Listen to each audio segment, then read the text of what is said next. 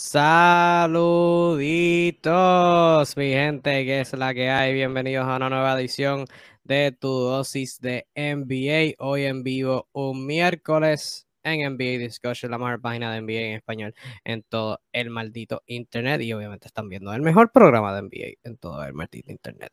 Este que les habla Kevin Reyes les acompaña y como de costumbre, al igual que Mr. José Arzuru, el rey de los pins, Kingpin en inglés. Arzuru, ¿cómo te encuentras en esta bella noche? Saludos Kevin y saludos a todos nuestros amigos de Latinoamérica que nos siguen a través de NBA Discussion en tu programa favorito, tu dosis de NBA la vacuna contra la ignorancia de la mejor liga del mundo y el mejor show de todo el fucking internet. Así mismo es, Alzuru. Eh, hoy traemos la última edición antes de comenzar la temporada 2022-2023, que promete ser una de muchos eventos, hay muchas narrativas, muchos equipos buenos, muchos pero que muchos jugadores regresando de lesión, este, y de todo eso vamos a hablar en este programa. Eh, hoy esto va a actuar como nuestro tipo preview, entre comillas, por decirlo así. Este, por lo menos yo hice este, un preview en, aquí en NBA Discussion, serie de 30 equipos en 30 días, que si quieres ver mi opinión más detallada sobre cada equipo puedes ir a eso. Hoy vamos a hacerlo estilo NBA Discussion, trayéndote, como dice la descripción del vivo y también este, el, el título en esta edición número 97, se me olvidó decir el número 97 de tu dosis de NBA, estamos cada vez más cerca del 100. Vamos a traerte nuestra opinión de los factores X de cada equipo, eh, ese jugador, ¿verdad? Voy a darle su, espacio para definir lo que él piensa que es un factor X, pero para mí ese jugador infravalorado que debe impactar el equipo positivamente y pues dentro de, cuando estamos hablando de cada equipo, pues, podemos entrar a opiniones de su pretemporada, de movimientos que hayan hecho, de cositas que hayan pasado con ellos en el caso de Golden State em, y otras cosas entre medio. Así que, pero antes de eso, como de costumbre, te dejamos saber que puedes dejar en los comentarios cualquier tema, cualquier opinión, cualquier cosita que quieres que hablemos durante el live y a medida que lo vayamos viendo en confianza hablaremos de eso, estemos en ese equipo o no. Este, de antemano quiero darle saluditos a Junior José, que nos saluda desde Brasil, y a José Froebel, que nos saluda desde New Jersey. Así que saluditos a ustedes dos, dos completamente distintas partes del mundo. agradecemos igual, al igual que todo el que esté escuchando o viendo esto.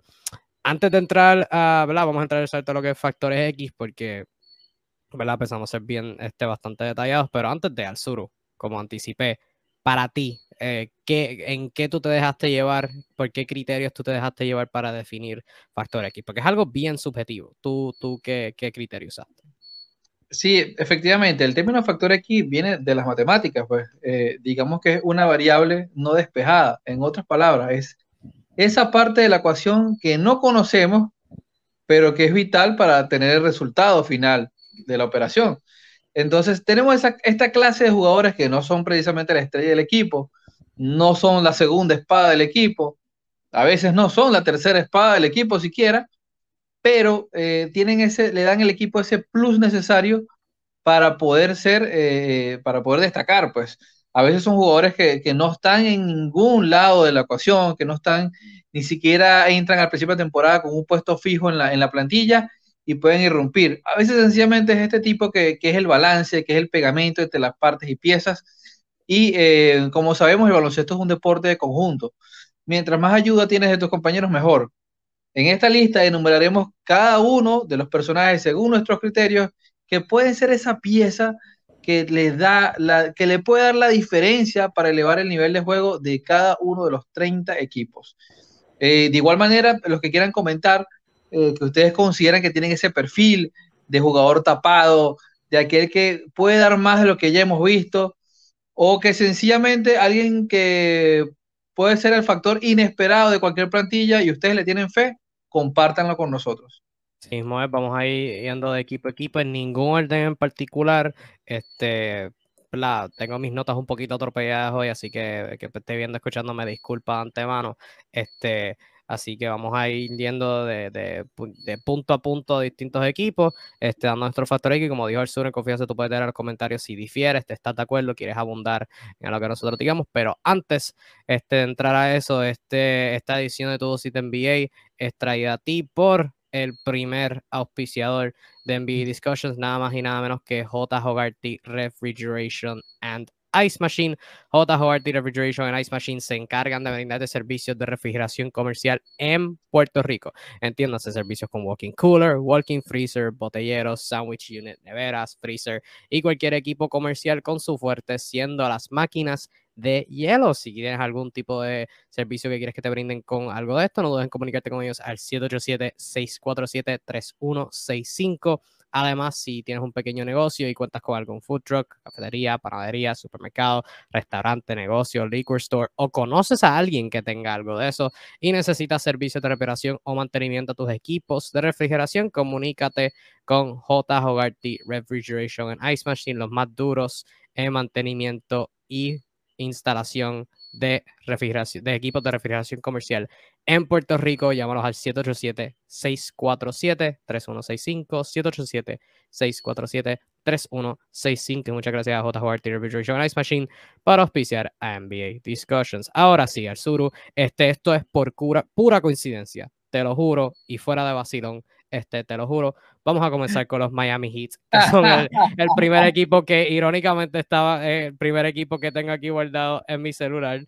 Este, o sea, vamos a ir primero con el factor X y luego si tengo notas de ellos de preseason, igual si tú tienes algo que quieras comentar de preseason, igual si el que está viendo quiere comentar algo sobre ellos del preseason, que sí no importa, pero a la misma vez sí te puedes llevar un par de cositas que quizás sí, quizás no sean importantes la temporada regular, este, pero entrando, viendo lo que vinimos, este, factor X de los Miami Heat para ti el sur, que, ay, entonces no, no dije antes de los auspiciadores, iba a decir, mi criterio para factor X es uno de dos escenarios, es o alguien que tú mencionaste, alguien que no está en la ecuación para nada, que quizás ni lo vemos en la rotación, pero que este, si entra en juego eh, puede impactar positivamente y si impacta positivamente puede cambiar la dinámica del equipo por completo o en otros casos, dependiendo del equipo, puede ser alguien que no sea uno de los mejores 3, 4 este, opciones ofensivas, pero que si viene este, y sorprende y, sobrepasa las expectativas que se tiene de él, pues igual puede, puede subirle el techo, el potencial al equipo. Ahora sí, Arzuru, factor X de los Miami Heat para ti, ¿quién es? Eh, bueno, Kevin, curioso, curioso que sea Miami, ¿no? Eh, Sí, yo tengo eh, dos posibles factores X en este equipo, pero el primero de ellos voy con Max Stross, eh, este, este jugador talentosísimo para mí, uno de los mejores tiradores actualmente en la NBA. Me atrevería a decir que uno de los mejores cinco tiradores naturales que actualmente hace en la liga. Es un tipo que quizás a nadie le, le viene a la mente cuando, cuando se piensa en jugadores de la NBA, pero déjenme decirle, cuando revisamos la analítica, eh, eh, de este muchacho es sencillamente una animalada lo que hace, el rango de tiro, la capacidad de ser eficaz en el catch and shoot, en el pull-up, básicamente todas las maneras que se pueden hacer un triple y todos los rangos los puede cubrir, eh, incluso muy cercano a los registros que nos dejan la estadística avanzada de nombres propios como un tal Steph Curry. Eh, Stross parte probablemente con la posibilidad de arrancar desde ya el terreno que había ganado alguna vez Duncan Robinson, así que él está servido para ser ese elemento triplero que va a estar viendo minutos constantemente en la plantilla de Miami. Y si hace lo que ya ha hecho en un ejemplo más pequeño de minutos, si mantiene ese ritmo, cuidadito que eh, puede darle mucho, mucha ofensiva eh, instantánea a Miami.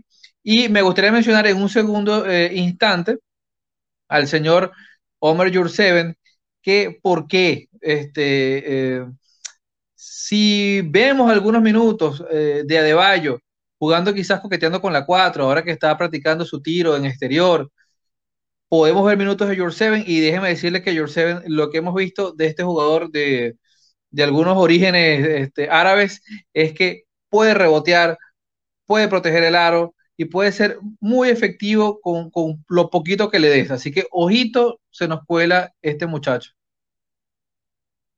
Yo me voy más o menos por la misma línea de tirador. Este, eh, ciertamente hay, hay, o sea, alguien como alguien como Víctor Oladipo puede cambiar la dinámica de este equipo, este, siendo alguien que viene desde la banca, este, y es como ese armador consistente. Oladipo fue un All-Star, o sea que puede llegar a ese nivel de anotador, puede traer defensa, eh, y puede darle una anímica a Miami porque Tyler Hero es ese anotador consistente, pero Víctor Oladipo te lo puede dar en ambos lados de la cancha. Pero Oladipo es alguien de quien yo creo que necesitan. So, eh, en Miami, mi factor X, y es curioso, si me hubieras preguntado el año pasado quiénes eran factores X, no te hubiera dicho este jugador porque pensé que era alguien que dentro de ambos de nuestros criterios estaba en los planes de Miami, es Duncan Robinson. Duncan Robinson le dieron esa mega extensión y ese era el francotirador de la alineación. Eh, tuvo sus dificultades en términos de ser uno de los mejores tiradores en la liga, sí es mejor que promedio, pero pues ciertamente cuando lo único que hace pues es, cuando lo único que provee es tirar, pues lo tiene que ser a un nivel elite, no lo estaba haciendo, Max Struz, quien tú mencionaste como tu primer factor X, él le robó la posición de, cuadro titular, Tyler Hero estaba detrás de él, Gabe Pinson estaba jugando mejor de él, y se le fueron los minutos en, la rotación ideal de, los hits. Robinson y ahora en esta pretemporada, este, mucha gente no lo va a ver especial, pero en el contexto de lo que Duncan Robinson ha sido en toda carrera, en un juego se tiró un polo para media distancia. ¿Sabes? Que, y el año pasado estaba mejorando, penetrando este, y, anotando wiras y wiras en ajustes. O sea, que lo único de él que él hacía era tirar, ahora está este, un poquito más y ese tipo de cosas. ¿Sabes? Que si él puede hacer más dinámico en ofensiva, anotar los tiros, que es lo importante, pero defender a un nivel por lo menos promedio creo que es alguien que se puede meter en la rotación y, puede volver a ser el titular de los hits. Este, que igual, si lo hace, pues le sube el techo, porque con todo el respeto que se merece Max Struz por la manera que jugó, no es lo mismo tener a Max Struz en el cuadro regular que tener a Duncan Robinson de hace dos temporadas. O sea, es, una dinámica completamente distinta. So, yo diría que, Robinson es ese factor que si luce por Miami, Miami sale de, estar un poquito dudoso a ser, espérate, un equipo sumamente respetable en el este, con obviamente Pojoladipo siendo una, una, otra posible eh, opción que se pueda dar en ese escenario. Este, yo creo que George ve interesante. Si tú, tú lo bien mencionaste, si a Bam le dan este, ese espacio eh, para jugar la posición de power forward, pues yo creo este, que se podría dar, que es algo de lo que también quería tocar, ya hablando de, de notas de preseason, Bama de Bayo. Eh, obviamente no, no de la, de, la noche a la mañana no es un franco tirador, pero este, se ve bastante confiado intentando esos tiros de tres. Em, yo creo, lo sigo creyendo y en, draft, en nuestro draft de predicciones lo escogí como jugador defensivo del año con mi primer pick. Eh, este es el año, Este es el año. Este es el año, confío. Confío que este es el año. Pero, este, igual, te quería hablar de otro jugador que podría terminar siendo factor X de, los, de los Miami Heat. Es su pick de primera ronda, Nikola Jovic, que fue de la primera ronda y ahora mismo, y obviamente no lo voy a decir todo el tiempo, así que lo digo ahora desde el principio. Es preciso, lo sé, estadísticas con un granito de sal, con una cuchara, cuchara, no cucharadito, una cuchara de sal. Habiendo dicho eso, este, con su más reciente juego contra Houston, 15 eh, puntos. Antes de eso en Memphis, 13 puntos. Eh, y luego contra Brooklyn, 10 puntos, que fue un juego de Miami ganado por paliza, jugando en los 3 más de 15 minutos por juego. O sea, no, hay la posición de power forward de Miami es bien dudosa. Tú mencionaste que Bam quizás por requerimiento va a tener que jugar la 4. Eh, Jovic ciertamente yo creo que es alguien que, puede ser una constante en esa posición. Ciertamente tiene la altura para jugar esa posición. No sé si de titular, pero si viene jugando bien, creo que es alguien que puede cambiar la dinámica Miami. ¿Tú, tú qué crees? Sí, no, eh, eh, bueno, y les aclaro, no es que queramos hablar 15 minutos de, de este live solamente de Miami, pero es que Miami tiene una confección muy particular, o sea, realmente tiene un mix de jugadores donde cualquiera pudiese hasta llevarse la etiqueta de, factor X, por cómo está constituida la plantilla. O sea, tienen un overbooking brutal, animal, en, todo lo que son los puestos chicos, por así decirlo, eh, en, lo que es piloto, escolta, alero. Y ya lo que es puesto 4 y puesto 5 están cortitos, muy cortitos, sobre todo en la 4, por no decir casi nadie. Eh, básicamente el único power forward natural es Jovic, este muchacho. Es el único que naturalmente juega a la 4. Y es un niño, es un jovencito muy talentoso, como no, pero cero experiencia, así que es como mucha responsabilidad, aunque eh, ya sabemos cómo, cómo trabaja Miami, que en Miami no tiene miedo en probar gente. Eh, no es un secreto su, su, manera de darle oportunidad a jugadores no drafteados incluso. Eh, y no es la excepción. Este año han probado bastantes jugadores en el Precision. Ya firmaron a uno por allí, por un two-way, otro jugador interesantísimo, Kevin. Eh, se me acaba de olvidar el nombre de este muchacho. Creo que es Kane, apellido Kane. Exactamente, Kane. Jamal Kane. Como Jamal Kane, muy interesante este chico. Eh, y parece ser otro ejemplo de, de, esa tendencia que tiene Miami cada año de traernos un nombre nuevo a la liga este, con, con, producción inmediata. Así que, este, sin lugar a dudas, el caso de Miami Heat está así, muy abierto a que, a que nada de lo que veamos ahorita sea lo que arranque desde el Opening Day. Eh, así que, bueno, mucho trabajo para Spoelstra y su team, que nunca decepciona en cuanto a, a traernos ese tipo de variables estratégicas, jugadores que puedan hacer roles que tú no pensabas. Eh, y eso nos anima mucho porque este es un equipo que compromete mucho a estos jugadores a primero a estar en el tope de sus condiciones físicas y eh, segundo a romper un poco este, sus propias limitaciones este, técnicas. Seguimos al sur y saluditos a Wilfred Acosta, que nos este, desde Maturín, Monagas, Venezuela. desde mi tierra. Saludos, Wilfred. Tienes un paisano, un paisano apoyando al live, así que te apreciamos, Wilfred, obviamente a todo el que está viendo. Saludos a John Hogarty este que es de los auspiciadores de nosotros, ahí está, este, los bestiales en refrigeración comercial. Yo no sé cómo tú trates el los, un factor X en un equipo que está en reconstrucción. Vamos a probar esa teoría ahora. Este, vamos a pasar con los Rockets de Houston. Yo me sigo yendo por la misma línea, o sea, mi definición, eh, mi, la mía, no cambia. Este, cuando, cuando, ah, independientemente de lo, que, de lo que el equipo quiera lograr, porque empezando la temporada, o sea, día uno, yo creo que como jugador, o sea, los equipos, o sea, van a buscar ganar. Como nos comentaron ahorita en un post de la página, o sea, ah, que, que, los jugadores en cancha no buscan perder. Pues claro, no. Los jugadores buscan competir, buscan, los jugadores buscan jugar bien. Y jugar bien se traduce a victorias. Este, que pues ciertamente yo creo que eso, eso no se debe ir. Eh, con los Rockets, mi factor aquí viene siendo Josh Christopher armador que ahora entra a su, a su segundo año con los Rockets.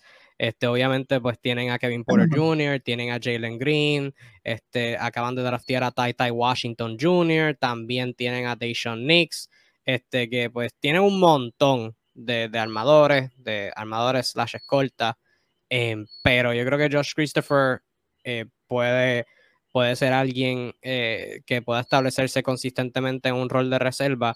Lo hablamos, no sé, el que se acuerde en observaciones de Summer League, fue alguien que me impresionó mucho en Las Vegas y ahora, eh, pues, ¿verdad? Con su físico, con su manera de atacarse, sin miedo, em, y tiene un juego bastante completo en ofensiva en esta pretemporada ya promediando 11 puntos, 3 rebotes, 3 asistencias, solo y 2 porcentajes, jugando 20 minutos por juego.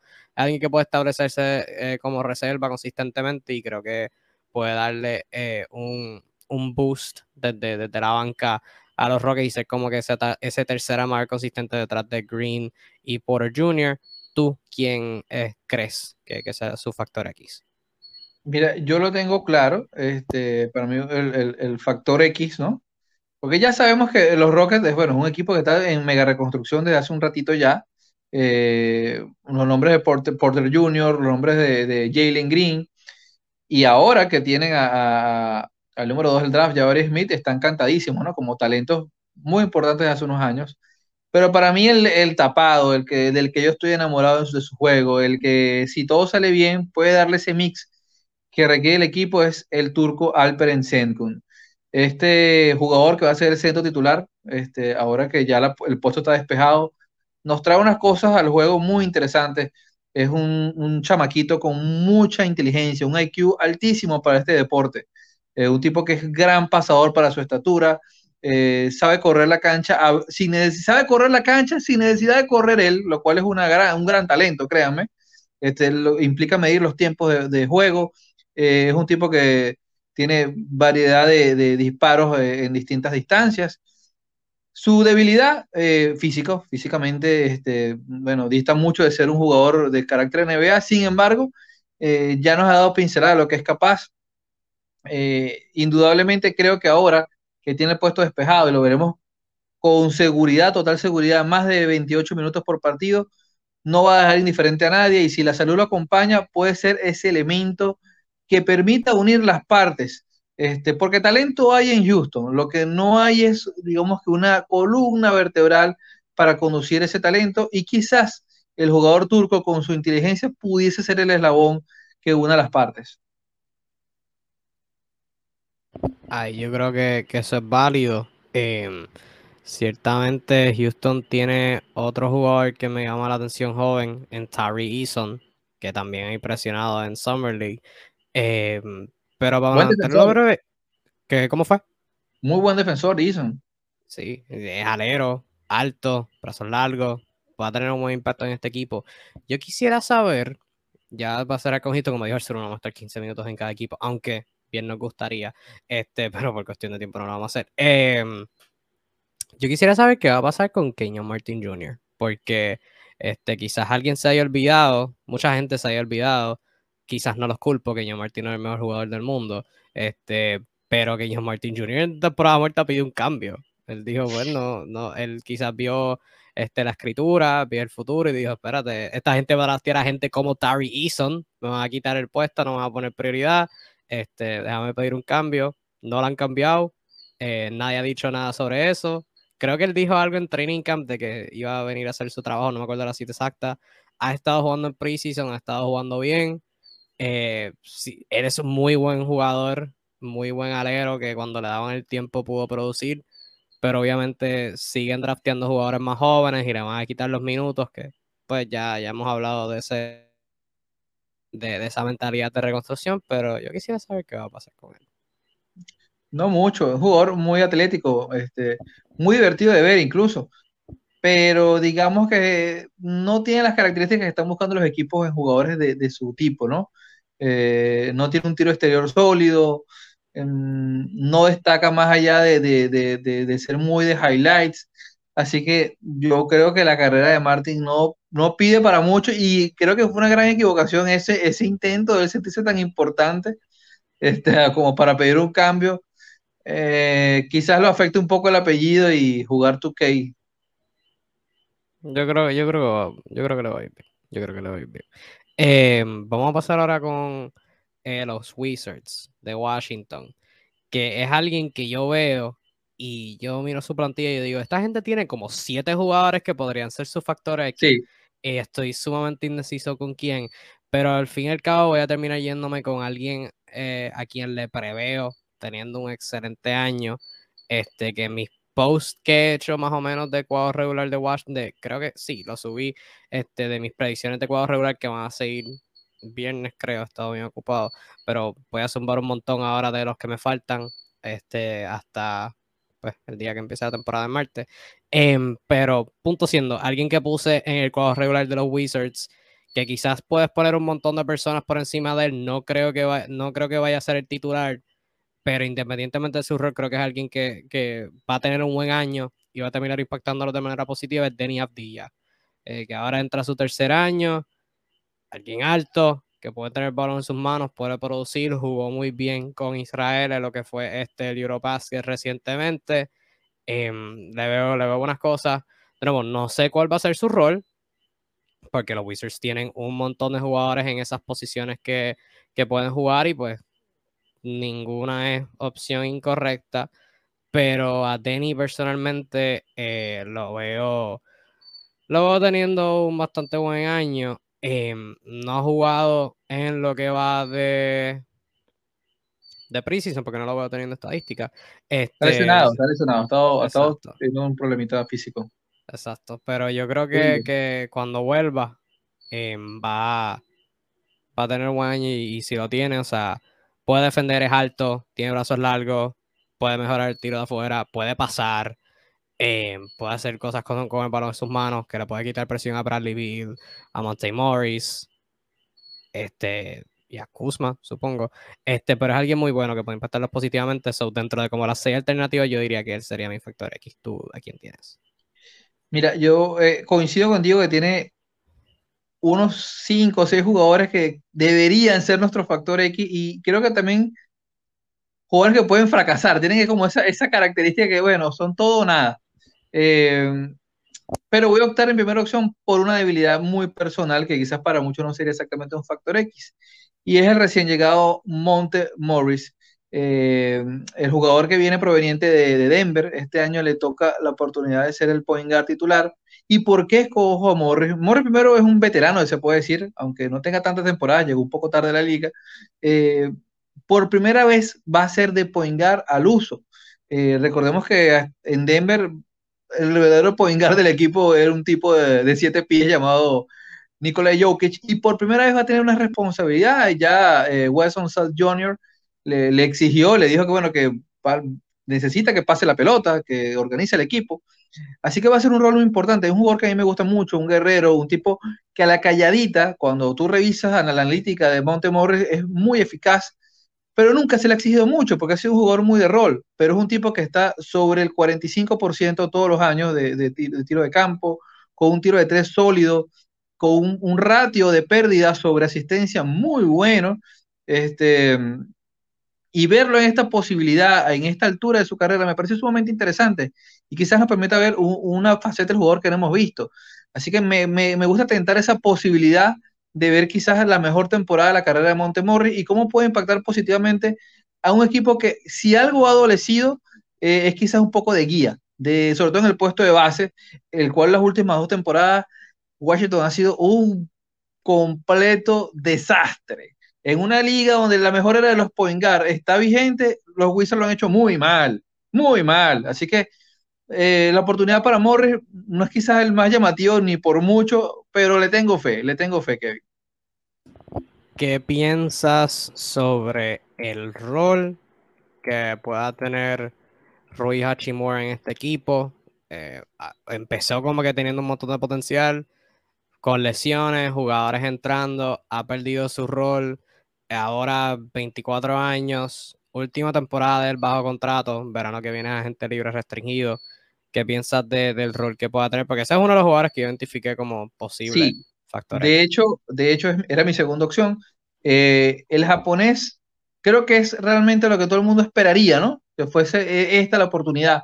Eh, ha enfrentado varios problemas, desde los físicos hasta un poco de depresión, tal vez psicológicos. Hay algo de hermetismo en cómo ha sido esa situación tratada y su desaparición durante semanas y eh, el año pasado sobre todo. Pero lo cierto del caso es que se le ha visto muy bien ahorita en la pretemporada, llegó físicamente a tono, en el equipo todo el mundo está muy impresionado en cómo ha llegado, eh, aparentemente bastante recuperado de lo que sea que le haya pasado. Eh, como tú dices, el último año de su, de su contrato rookie, obviamente en su puesto ya hay otras personas, pero creo que Rui tiene el talento, o sea, ya es algo que depende de él, más que todo de su enfoque, porque el talento y el físico lo tiene, yo creo que eso no está a prueba de toda duda. Eh, sí me gustaría pensar que va a ser una, temporada lo suficientemente decente para que otro equipo se fije en él. Me gustaría pensar eso, eh, porque creo que juega un poco en contra en esta oportunidad el, overbooking que hay entre el puesto 3 y puesto 4, que es donde él pudiese ver minutos. Recordemos que Kyle Kuzma, por lógica, tendría la primera opción eh, en, esas posiciones. Ciertamente, ciertamente. Vamos a pasar a otro equipo, friendo y comiendo. Vamos ahora con los Raptors. Los Toronto Raptors, o mejor conocidos como los Toronto 6-8 de altura, todos los jugadores excepto Malakai Flynn y Fred Van Vliet y Gary Trent Jr. Los Forward Raptors. Sí, exacto, los Toronto Forwards, los Toronto Raptor Forwards, no, como le quieras llamar. Al sur, dentro de las múltiples opciones y escenarios y ¿verdad? Múltiples opciones que hay de jugadores 6, 8 o más altos. Eh, ¿Quién tú tendrías como tu factor aquí? ¿Es uno de esos jugadores, inclusive? Sí, no, de, Ay, este, de verdad, de verdad que el, caso de, Toronto es, es, digno, digno de estudio, ¿no? Eh, oye, Está difícil, ¿no? Por cómo está ubicada esta plantilla y la manera extraña de trabajar North, como reparte sus minutos, ahí me, me, es un equipo que me costó realmente, ¿no? Eh, porque yo tengo, creo que el mismo factor X hace como tres años y ya este año dije, no le voy a apostar a mi, a, mi jugador antillano porque es como que no quiero desilusionarme. Así que me voy a ir con uno que ha debido ser el factor X del año pasado y la salud no lo dejó.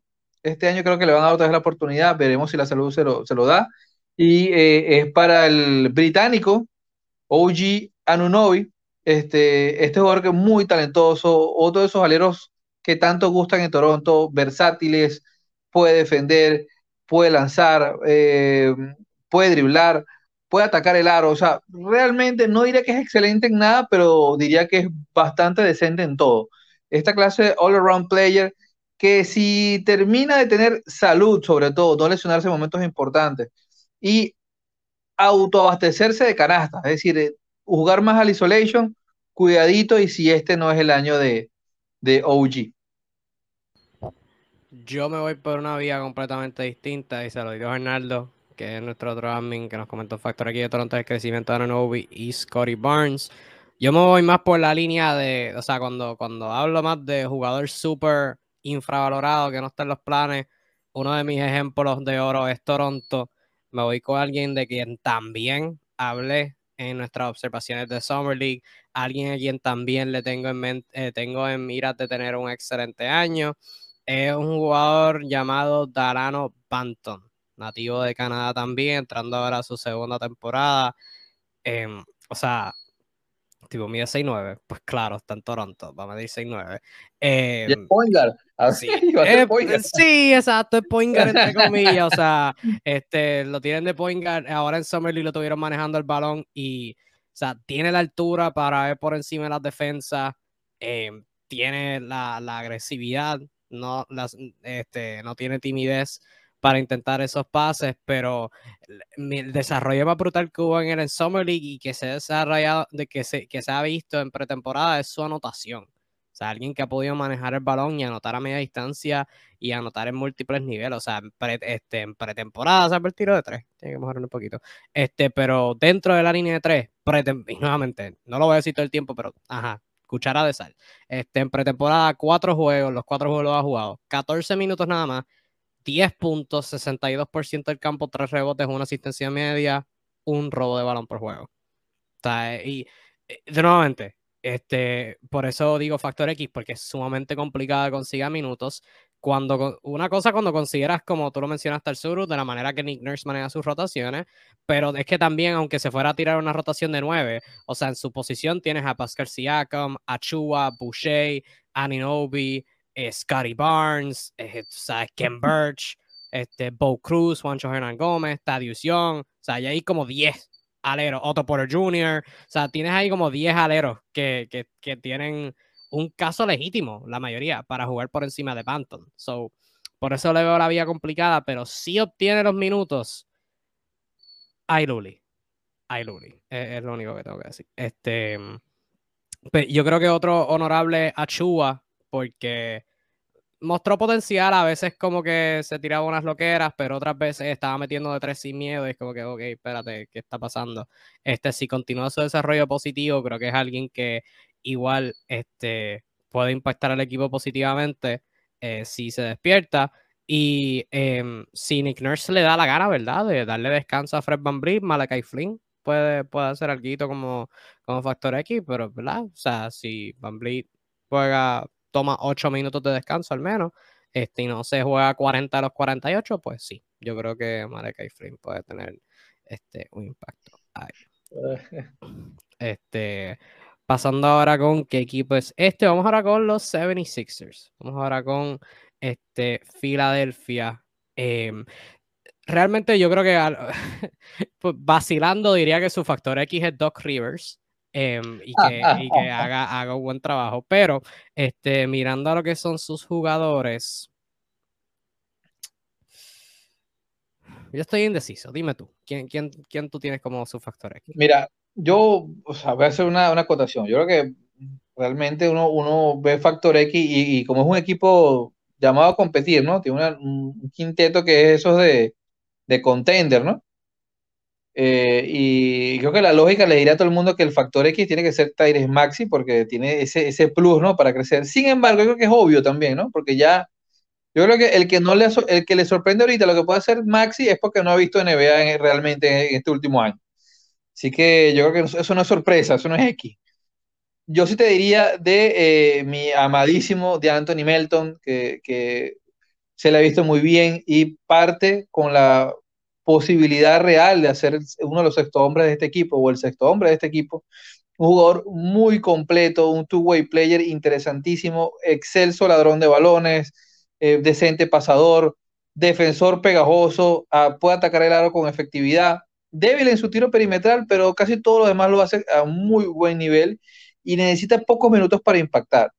Eh, si Doc River confía en él y le da unos 24, 25 minutos fijos todas las noches, estoy seguro que le puede ayudar muchísimo, sobre todo a darle un descanso eficaz y oportuno a tanto a Maxi como Harden, que van a tener muchísima responsabilidad y necesitan estar saludables, sobre todo Harden, este, no, no llevar tanta carga de trabajo, eh, sobre todo Harden que, que ya está en, el lado, en el lado feo de los 30. Creo que si quieren competir, como han dicho, este es el momento de, de dosificar un poco los minutos y creo que Melton allí es donde, donde puede ser un factor X importantísimo para las aspiraciones reales de este equipo. Sí, este, yo, mi factor X tengo múltiples jugadores en los cuales no confío al 100%, pero creo que yéndome por esa misma línea de, de jugador desde la banca que pueda producir, que es algo que, que les podría hacer falta, eh, yo me iría con Shake Milton no, no es alguien que está en los planes, no es alguien del que necesariamente necesiten, porque está en un nivel ahora con Maxi, con Harden, con Harris, con Embiid, que quizás con esos cuatro ya la anotación está bastante sólida y lo que necesitan son 10, 12, 15 puntos en total de los demás. Pero yo creo que Shake Milton es alguien que idealmente sería un candidato para el sexto hombre del año.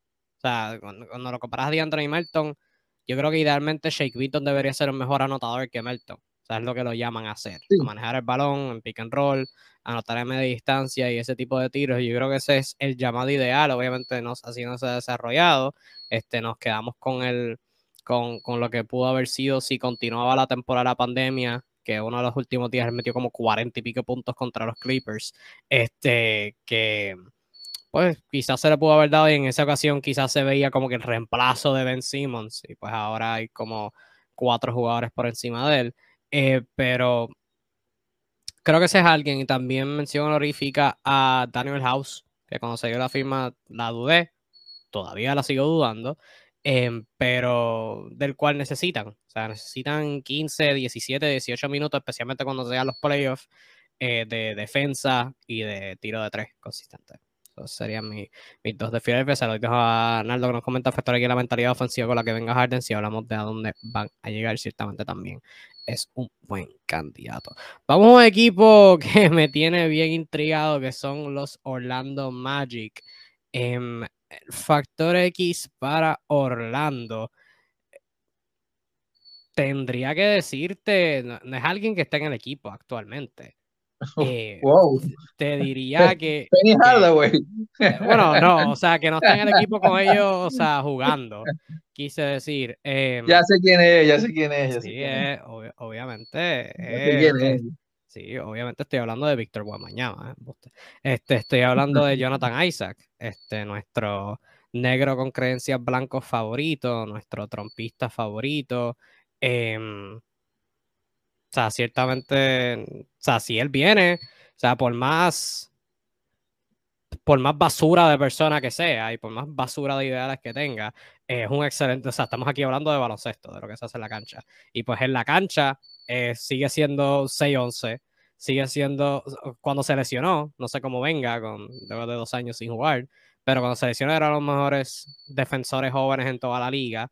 O sea, podía defender literalmente una 5, una 4 eh, y puede hacerle todo y el, la ofensiva estaba mejorando. O sea que si él entra, brinca a ser como el segundo, tercer mejor jugador del equipo legítimamente. Eh, pero obviamente, pues, la interrogante es bien grande. No sabemos si, si vuelve, cuándo vuelva, cómo será el proceso de aclimarse al equipo y si vuelve a ser ese jugador. Pero yo creo que si vuelve al menos un 60% de lo que era, eh, va a ser increíble para este equipo, que pues tiene un equipo bastante sólido, los Magic. So, veremos a ver qué, qué, qué, se hace. Ese sería mi, mi factor X de Orlando. ¿Tú quién tienes? Mira, mi factor X es es obvio, ¿no? No, no es un tapado. Aquí me voy a, voy a cambiar a, lo contrario que dije en, mi anterior pick. Eh, y me voy por el alemán eh, Franz Wagner. ¿Por qué? Eh, creo que ahorita que llegó Banquero, ¿no? El buen año que tuvo Carter Jr., los pilotos que, bueno, le sobran, que son anotadores como Cole Anthony, la gente cree, bueno, que ya mejoró un poco la ofensiva de Orlando y quizás vieron lo que vieron del año pasado de Wagner, pero yo les voy a decir algo. Wagner va a ser aún mejor que el año pasado. Le pongan a quien pongan ese quinteto. Porque de todos los jugadores que tiene Orlando, el que más confía en sí mismo, el que más tiene garra, el que más está realmente con mentalidad de cambiar esa, esa, esa, esa racha perdedora eterna que hay en, ese equipo funesto, es Franz Wagner. Es un tipo que de verdad, de verdad, cada vez que yo lo veo, suda, respira baloncesto, cree en sí mismo, está mejorando y lo que sea que vieron en estadísticas de este año, las va a mejorar. Se, se lo pueden escribir. Este tipo va a venir por más. Y no importa que los otros también mejoren, chéverísimo, pero Wagner va a seguir mejorando y va a empujar este equipo.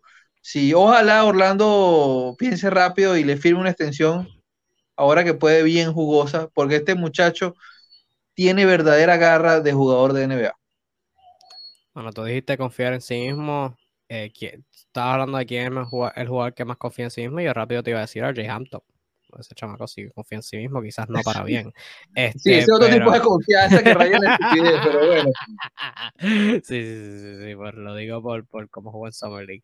Este, pero con Orlando, mi nota interesante es que no es necesariamente de preseason como tal, aunque sí tiene algo atado a preseason, es de training camp, porque yo anoté esto para cuando pasó, el 30 de septiembre, hace como tres semanas.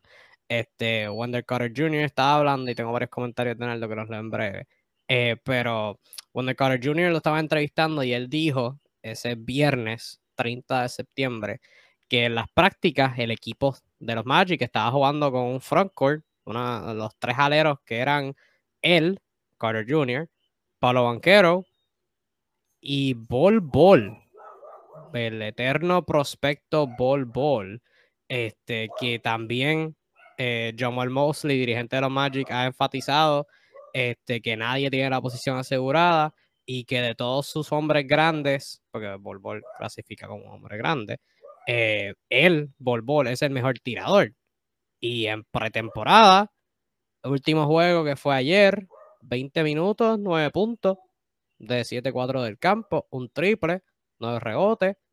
O sea que yo nunca he sido como que un fiel creyente en Bol Bol, pero si hubo un momento para tener la temporada, yo creo que es esta.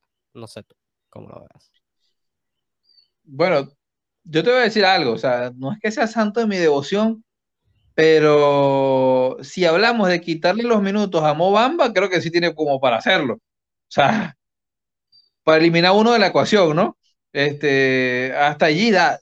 Si luego eso puede dar más, no lo sé.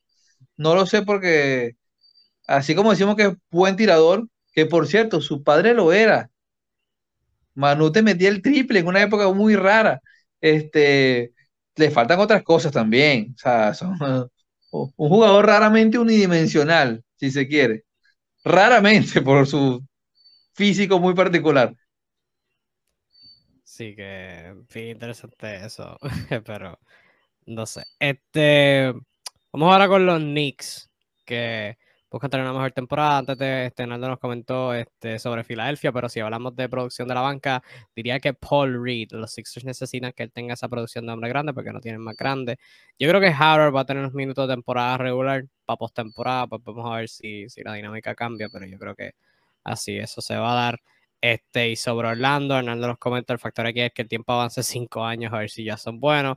Pero este año diría Banquero. Creo que Orlando necesita que Banquero tenga una temporada de Rookie of the Year y traiga algo diferente a ese equipo. También diría la actitud de Cole Anthony y una chispa que debe ayudarlos mucho a motivarlos. Sí, esa chispa se llama eh, Agencia Libre Venidera.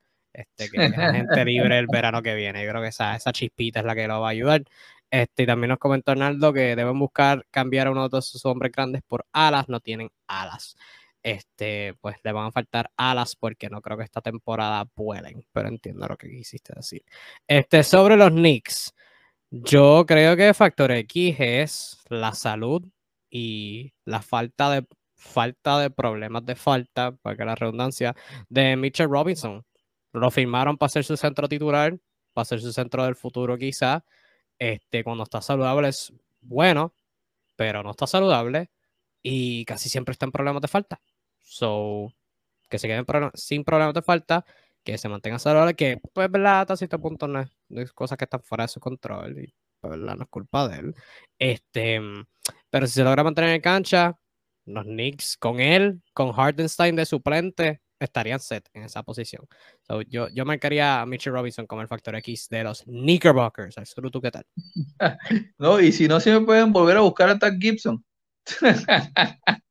que es la apuesta segura de Tibo todos los años. Y si no, saca el retiro a Carlos Boozer. Y ya listo, ya solucionado el problema. Este, mira, eh, los Knicks, este equipo también me, costó bastante porque, conchale, eh, eh, para tú tener un factor aquí, primero tiene que tener la confianza de Tibo. Y para ganarse eso, muchacho, hay que ser más que bueno, hay que ser simpático. Este, entonces, ah, cuando pienso que eso, se me ocurren solo dos nombres que cubren esa, esa, posibilidad. El primero este, es Emmanuel Quickly, este base súper interesante, eh, uno de los jugadores que mejor lanza la flotadora en la liga, tan jovencito, que se junta con otro, con Bronson, así que vamos a tener dos, dos floater man eh, bastante eficaces, me gusta, quisiera ver cómo funciona esa dinámica, eh, Quickly ya, ya ha sido anunciado que va a tener muchos minutos, que va a estar entre la 1 y la 2 constantemente, bien sea titular o bien sea en la banca. Y creo que va a seguir creciendo. Es un, chamaco que, es versátil, que, tiene ambición, luce bastante bien, conoce el sistema de Tibo, se adapta un poco al baloncesto como lo ve Tom. Eh, y en esa distancia, otro favorito del técnico, que es un jugador también interesante. Las lesiones lo han lastrado en quizás en momentos donde ha tenido el chance tiene a su favor que el jugador que tiene por delante parece estar mostrando claros síntomas de retroceso, bien sea por edad o lo que sea. Y hablo de Quentin Grimes, un, me atrevo a decir, el mejor tirador del equipo, el mejor tirador natural, eh, que para nadie es un secreto que es una habilidad bastante valiosa eh, en la liga actualmente. Y si está sano y Fournier sigue en picada, cuidadito se nos cuela, cuidadito. Completamente de acuerdo con, la mención de Quentin Grimes también lo mencionamos en Summer League. Muy, muy, muy bueno, muy bueno. Y se ganó la confianza de Tímido, que tiene que ser bueno para hacerlo. Este, nos lo comentó registrando el 2020-2021 con el crecimiento de RG Barrett y la llegada de Bronson pudieron hacer a los Knicks buenos o Bitopin del banco este año promete. Ciertamente tirándose highlights como los que se dieron los otros días. me, encantan los, factores X de Naldo, son así, este, que clonen nuevamente a Pat Ewing y jueguen Que firmen a Carmelo Anthony y lleguen a la postemporada. Pero que sea Carmelo Anthony de hace 10 años. este, pasamos ahora al equipo contendor en los Bucks. Em, eh, yo, si vamos a Factor X de la temporada pasada, creo que es Wesley Matthews. Me encanta Wesley Matthews. Creo que va a ser su regular, su alero regular. Em, me encanta, me encanta su juego, aún a su, a su tarde en su carrera produciendo para equipos ganadores, pero sin duda alguna el que va a marcar la diferencia y le puede dar un boost positivo es Joe Ingles. Creo que esa es la contestación obvia. Este se supone que vuelva para febrero, finales, mediados, finales de febrero, que se cumple el año de, su desgarre, este, de su lesión, esta la temporada pasada. Em, este, con, la habilidad de pasador, la habilidad de tiro eficiente. Si vienes de la banca, puede ser el sexto hombre, puede ser el juego con ellos. Eh, y va a ser muy buen complemento con el Big Three que ya tienen eh, al Surutu, quien ves como el factor X de los Bucks. Eh, fíjate, yo diría que a nivel general, el factor X para mí de, los Bucks es, es, la banca, es la segunda unidad, lo que puede hacer la segunda unidad. Porque es un equipo que, si está el quinteto sano, es un equipo que para mí es contender de calle. El año pasado, obviamente, el tema de Middleton los dañó muchísimo en un momento determinado, pero para mí es un equipo que me gusta mucho, un equipazo.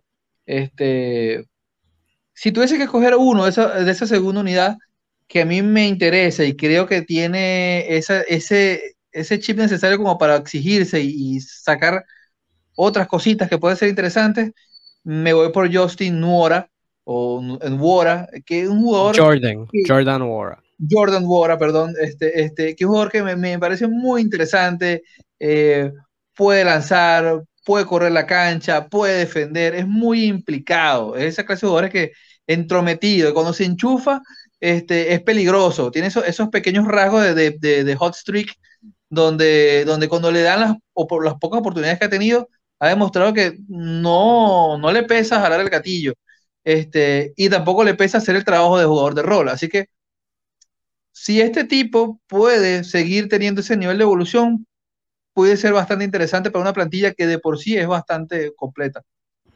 Completamente de acuerdo con War. Lo retuvieron este verano y ha jugado muy bien en preseason por el momento. O sea que si le dan break, puede, puede también. Naldo estuvo de acuerdo conmigo. Joe Ingles. Eh, luego de Milwaukee, vamos a ir a. ¿Quiénes son estos? Los Hawks. Vamos a Atlanta. Viejecito Atlanta probar sus alitas famosas este, promocionadas por Lou Williams. Factor X de los Hawks. Um, tengo un par de jóvenes que pudieran producir, pero yo creo que el, o sea, para ayudar su segunda unidad, para ayudar su profundidad y eventualmente quien le va a quitar el guiso a Clint Capela, este, cuando.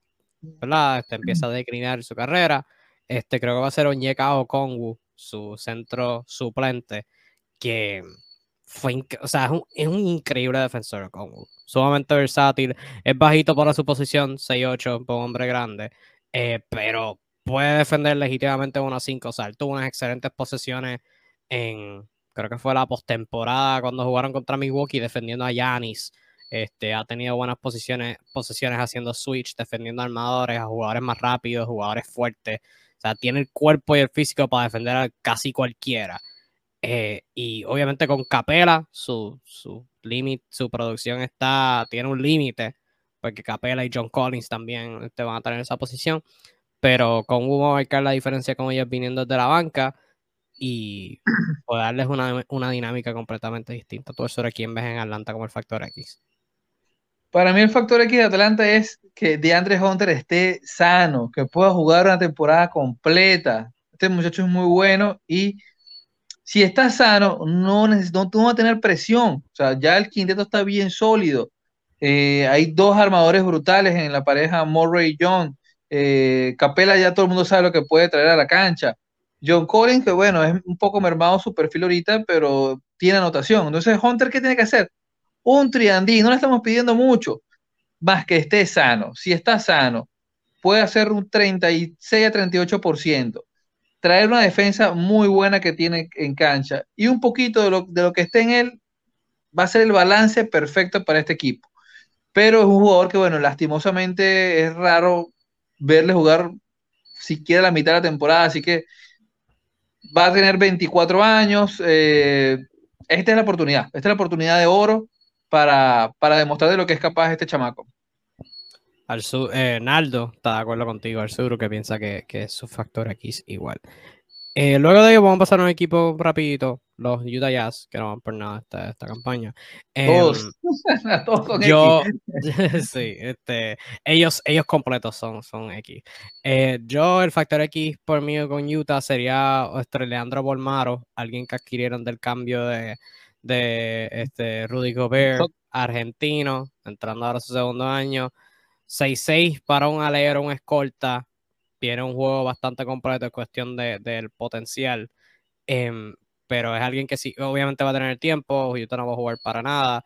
Eh, pero que si le dan el, cuando le den el tiempo, creo que es alguien que va a producir y, tener una buena carrera en la liga. Tú, el sur, ¿quién, ves? Sí, como sabemos, Utah, hay muchas cosas abiertas en ese equipo, cualquier cosa puede pasar. Pero si voy a escoger a alguien sería a Walker Kessler, este, uno de los picks, este, jugadores drafteados de este año, novato, center.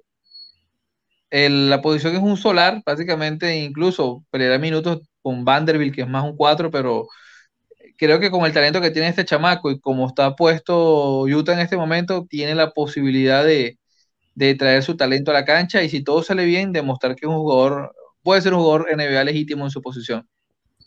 Yo lo que quiero monitorar con Utah, y no me esperaba esto, es que por lo menos, y Arnaldo lo mencionó, este, el Sexton de 20 puntos, si vuelve o Markkanen, eh, la cosa con el Colin, el Colin Sexton de 20 puntos es que no creo que pueda llegar a esa cantidad si no lo usan de regular, porque en pretemporada eh, no ha estado viendo mucho tiempo de juego. Eh, lo han tenido de sexto hombre. De hecho, este, el primer juego no me lo esperaba. El primer juego que jugaron de pretemporada, todo el mundo saludable, 100%. Usaron el juego regular de Mike Conley, Malik Beasley, Jared Vanderbilt, Larry Markkinen y el recién adquirido Kelly Olynyk.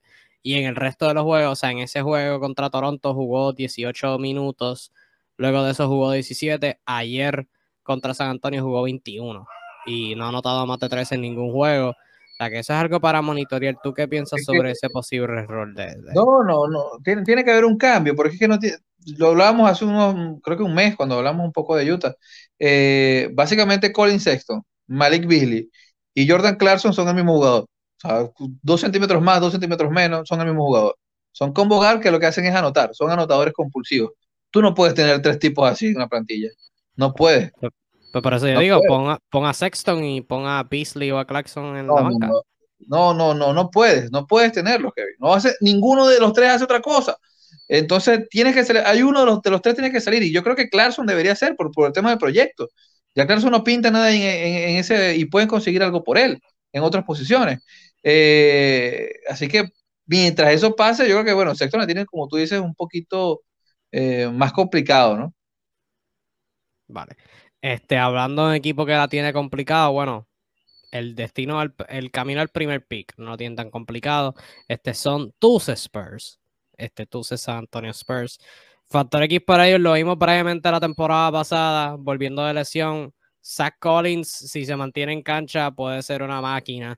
Este, de hombre grande. Eh, calladamente atlético, alto, obviamente buen defensor en la pintura, un juego ofensivo que se continúa desarrollando, tiene un buen toque para un hombre grande.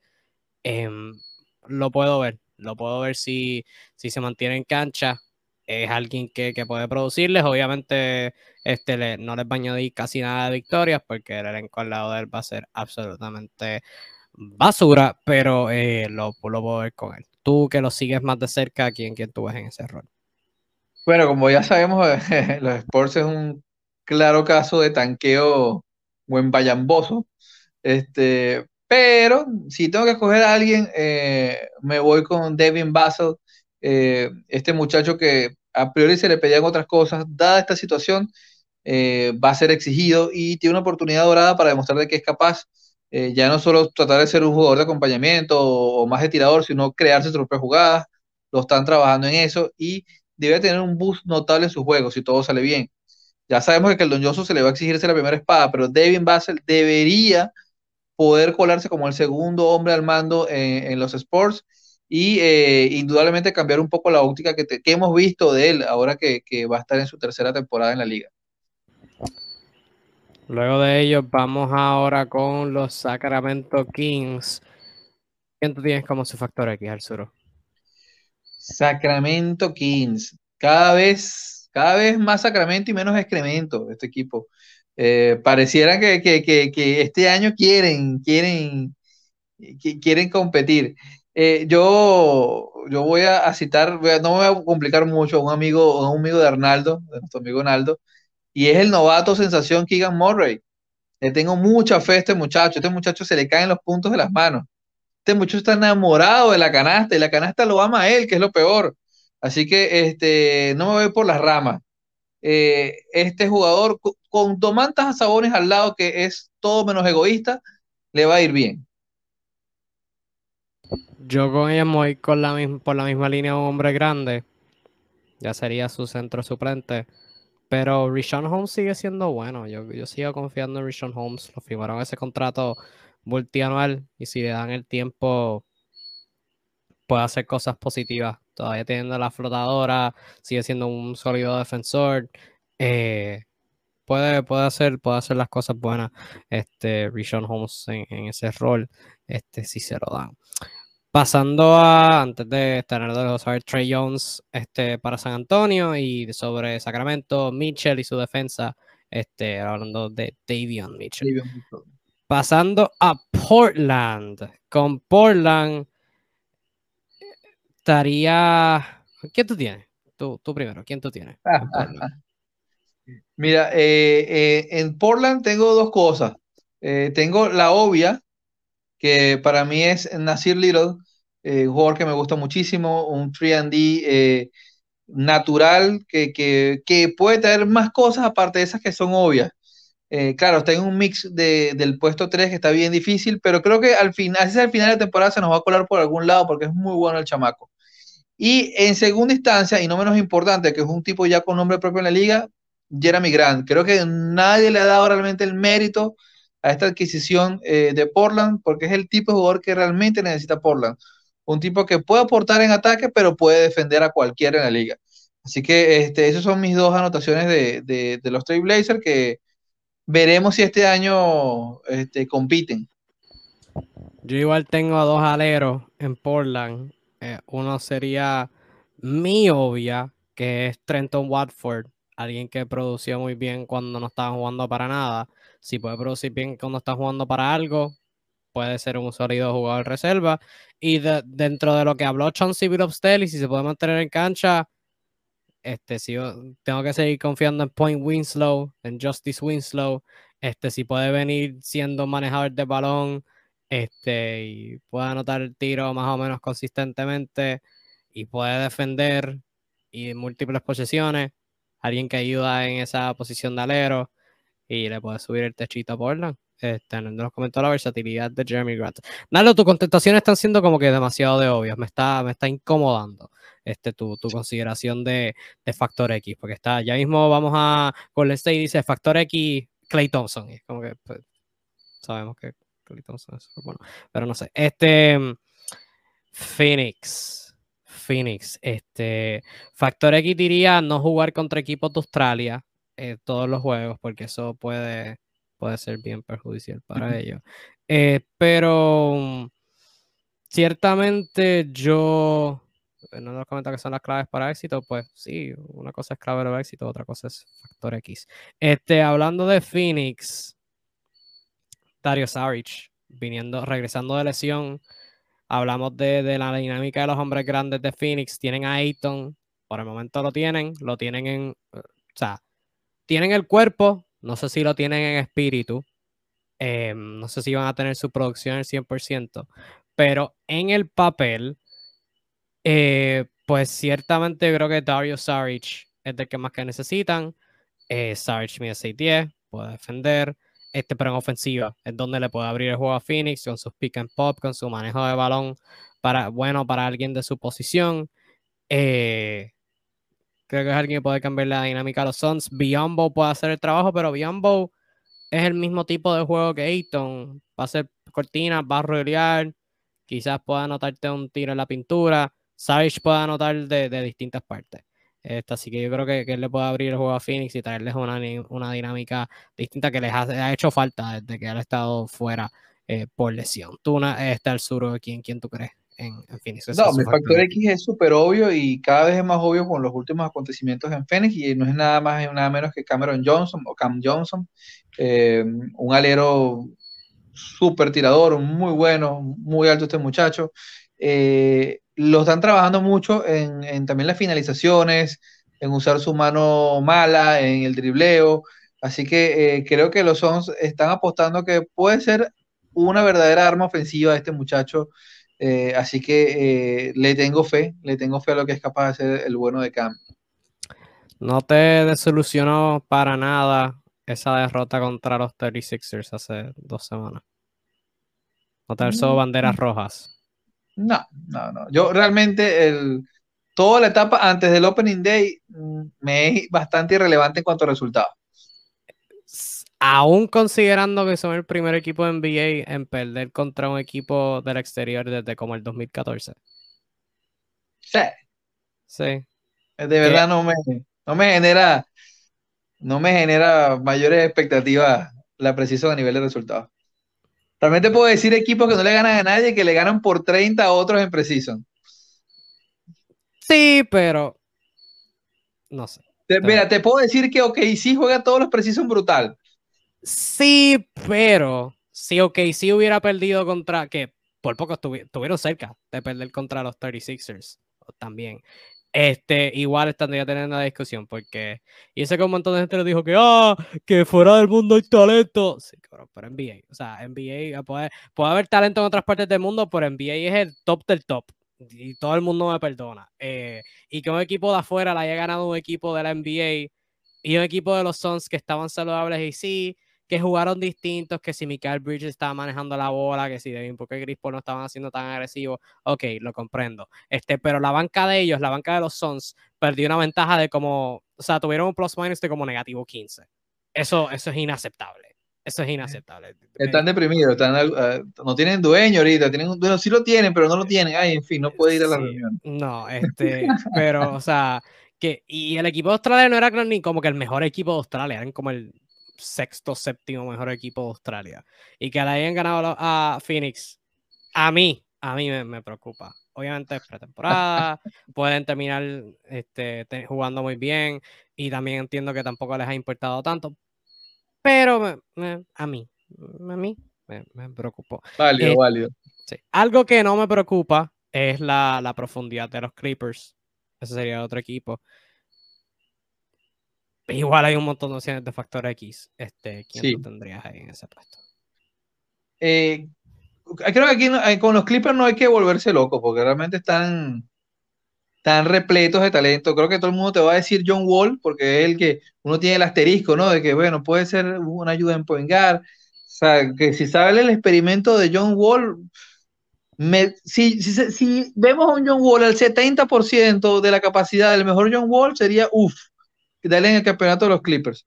Este, pero como eso también es obvio, yo me voy a ir por otro muchacho que, que creo que puede ayudar mucho a la banca haciendo lo que mejor sabe hacer, y es Luke Kennard, que es otro tirador que a mí me encanta, es jugador muy interesante, eh, sabe, sabe pasar la bola también, sabe correr en la cancha y, y, no quemar la dinámica de los equipos. Y cuando dan la oportunidad, tiene un gatillo muy limpio, una técnica de disparo pulidísima y un equipo repleto de talento, repleto de anotadores que te, abarcan espacio, tener alguien de la banca que puede lanzar con tanta facilidad y rango de tiro siempre va a ser una bendición. Así que eh, voy a ti, Kenar. Se olvidó mencionar, Arnaldo puso de Phoenix a campaign de sexto hombre, aunque el factor aquí es la relación de Eaton con. Eso también es otra bandera roja ahí en Phoenix. Em, con los Clippers, yo diría por la falta de hombres grandes que tienen, es Robert Covington porque Robert Covington va a actuar en esencia como el centro suplente. Y puede hacerlo, o sea, fue centro en Houston, quizás obligado, eh, pero y aquí también va a ser obligado. Este, pero 6'7, 6'8, con sus brazos, con sus manos, actúa como 6'9, 6'10. Eh, los Clippers van a necesitar de su, de su defensa en el interior. Em, y obviamente en ofensiva su tiro de afuera, que en momentos ha sido excelente, en otros momentos un poquito inconsistente van a necesitar consistencia de ambos lados de la cancha, porque si no es él, es Marcus Morris. Y si no es Marcus Morris, es orar. Después de eso es orar. Este, o jugar a suba 40 minutos por juego. Eh, Naldo se va por la misma línea. Los hombres grandes no tienen prácticamente reemplazo para esa posición. Ah, bueno, tienen a Moses Brown. No sé cuándo. Sí, Brown. no sé cuándo. sí. y que obviamente bien sea George o bien sea Kawhi, van a jugar minutos en la 4. Así que prepárense porque este es un equipo de small ball. Va a tener muchos momentos. Cuando no esté Subach en Kansas, este va a ser un equipo de small ball. No nos engañemos. Sí. Así que vamos a ver este, cómo Minnesota lo juega con Gobert. Este, moviéndonos o quedándonos en el Staples Center, vamos a jugar con los Lakers, que ya estamos por la segunda mitad de los equipos. Uh, este, uh. los Lakers. disculpen, disculpen, es la costumbre hay bien con los Lakers, este, un montón, pero yo diría que, que, el factor X es Kendrick Nunn, por fin vuelve, ha jugado bastante bien eh, de lo que se ha podido ver eh, este año y puede ser un tirador consistente, puede ser un manejador de balón consistente. Con Westbrook, Westbrook es una incertidumbre al Dante. Patrick Beverly, tal incertidumbre de su, de su, aunque sí fue consistente de tres en la temporada pasada, pero quizás no, no es el, o sea, no es el pop que necesitas de tu mejor tirador. Este, Dennis Schroeder, pues a veces la tiene de afuera, a veces no la tiene. Este, y pues no va a tener mucho el balón en sus manos. Kendrick no es alguien que puede jugar con el balón y sin el balón. Eh, y puede ser uno de los cinco jugadores más importantes de los Lakers si está jugando bien. Tú, sobre quién tienes en el equipo, en el segundo mejor equipo angelino. Uy, este, mira, yo me voy a lanzar ahí una, una filosófica a, lo, a Lonaldo, y para mí el factor X de, de, los Lakers es Russell Westbrook, precisamente por el, el, concepto matemático de factor X, de ser una variable y, y a despejar, incógnita. ¿Por qué? Va a ser un factor X en si se queda, que pueda jugar decentemente. No el mejor Russell Westbrook de todos los tiempos MVP. Decentemente. Si puede hacer eso, genial. Y si puede ser moneda de cambio para que vengan piezas que sí necesitan los Lakers, porque los Lakers tienen como 50 guards y cuatro centros que nadie conoce, eh, también va a ser importantísimo. Así que todo lo que pueda hacer los Lakers para bien pasa por el nombre de Russell Westbrook. O sea, no hay de otro. Este equipo, este equipo es una locura. Este equipo es un Frankenstein. O sea, el Frankenstein de todas las plantillas de la liga, más Frankenstein siguen siendo los Lakers. Sí, sí, sí, sí. Eh, yo argumentaría con que, aunque Naldo nos comenta también Westbrook y que se fue, pero también se fue con Patrick Beverly, su energía es factor para este equipo. Igual que esté viendo, puede dejar sus, sus comentarios, igual que Naldo, este, cualquier otra opinión, cualquier otro tema este, que hay un temita elefante en el cuarto, del cual hablaremos cuando lleguemos a ese equipo, este, que es algo que estoy seguro de lo que Arzuro está ansioso este, de conversar. ya sé, eres ah. malévolo. malévolo este, pero un equipo que yo sí diría que es el Frankenstein de la NBA son este, los OKC Thunder. Así que vamos rápidos con ellos. Eh, no tengo ni, ni como que factor X porque los OKC sí que realmente no me importan. Me voy con el jugador más bajo el radar que, que me ha llamado la atención con ellos, es Jalen Williams, el armador, este, el que no lleva Y. Eh, me ha gustado lo que me gustó lo que vi del de, en, pre, de, en de lo que he visto y en Summer League. O sea, su ataque en transición es rápido, sabe atacar, este, sabe manejar el balón. Eh, le, veo una sólida campañita. A ver, que se me pasó en el draft de predicción. Bueno, yo, no, yo cogí a dos jugadores mejor que él, este, pero se me pasó en el draft de predicciones como alguien novato que se podía escoger. Tú, Ronaldo, ¿quién tiene? Eh, ah, no, eh, coincido, coincido con Jalen Williams. Este convocar bien interesante, puede anotar, puede pasar la bola, puede correr la cancha. puede tener minutos porque se va a lesionar Sergio Alexander de manera extraña en el partido número 30. Y Josh y Sí, e, este. Y sabe el mismo eh, Williams se lesiona, así que ojo con sí, eso. Sí, quién sabe. Eh, y en segunda instancia, voy a apostar por eh, alguien que a ti no te gusta, que es el, el, el Chet Holgren de bajo presupuesto, Alexander Pokushevsky. Poku, como sabrán, es estos tipos rarísimos de 2 metros 54, pero que driblan y lanzan y corren extraño.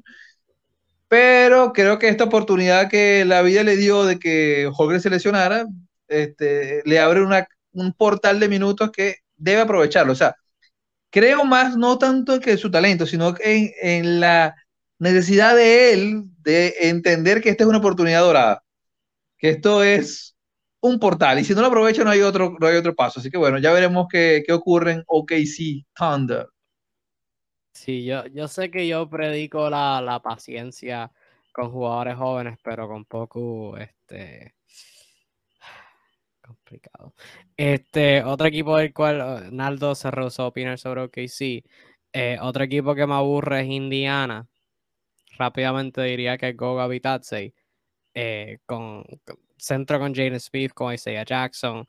La situación está compleja. Este, pero que cuando ha visto minutos ha podido producir y si los ve, creo que puede producir igual de bien. No, no sé si lo haga, pero como dije, tiene competencia sólida en esa posición, sin contar a O'Shea Preset también, eh, pero yo le escogería a él. Eh, al sur, ¿tú quién tiene? Sí, este es un equipo que eh, tiene sobrepoblación en los hombres grandes, algo un poquito raro, ¿no? no es lo que está usualmente pasando en la liga. y también candidato a tanquear brutalmente. la obvia, Jalen Smith, todos saben que lo mucho que amo a este jugador y la mucha fe que le tengo al potencial, incluso All-Star que le veo. Eh, eh, en segunda instancia, diría que diría que Osha Brichet, que también me parece un tipo muy, muy muy chévere cuando le dan los minutos. Eh, obviamente la temporada en Indiana está puesta para que cualquier cosa pueda pasar y incluso se venga uno que otro trade más a propósito de un nombre propio que está allí, que es el, el que lanza triples. No voy a decir su nombre.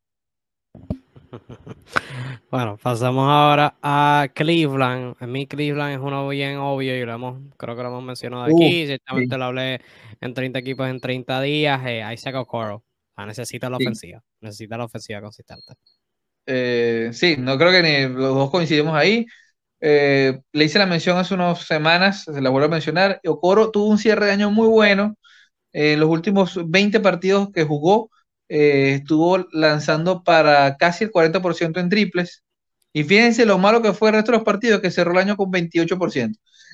Así es, o sea, si vemos la versión de Okoro que terminó, que cerró la temporada, va a estar buena la cosa, porque lo necesitan. Ya sabemos que él puede defender, pero que metan que sea de forma consistente los tiros, porque espacio va a tener.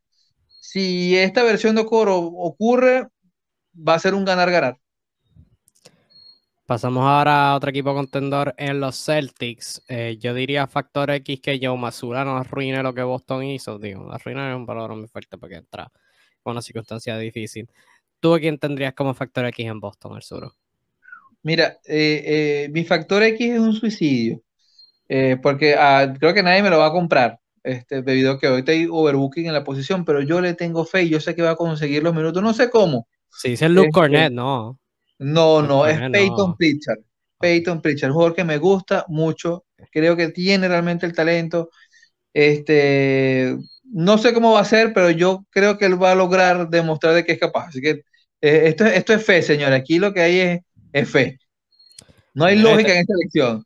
Pues mira, yo te menciono cómo lo van a hacer, porque, y esta es una nota de la que quería hablar, gracias por darme la oportunidad para hacerlo. Pero curiosamente, el 30 equipos en 30 días, que no sería que si no han visto la de está hablando de los Celtics, que fue como el 25, creo que fue el 25. Este, yo hablé de la, cuando hablamos de cuadros de los Celtics, yo hablé de la posibilidad de Boston usar cuadros con tres armadores en cancha al mismo tiempo tienen a Preacher, tienen a White, tienen a Smart. y a Brockton, ese, sé que se me olvidaba uno. Este, tres de esos pueden jugar al mismo tiempo. O sea, tres de esos cuatro pueden defender tres posiciones, con la excepción siendo Peyton Preacher. Este, pueden defender, pueden hacer cortinas, pueden rolear, pueden tirar, pueden anotar a media distancia. O sea, pueden jugar esos, esos cuadros.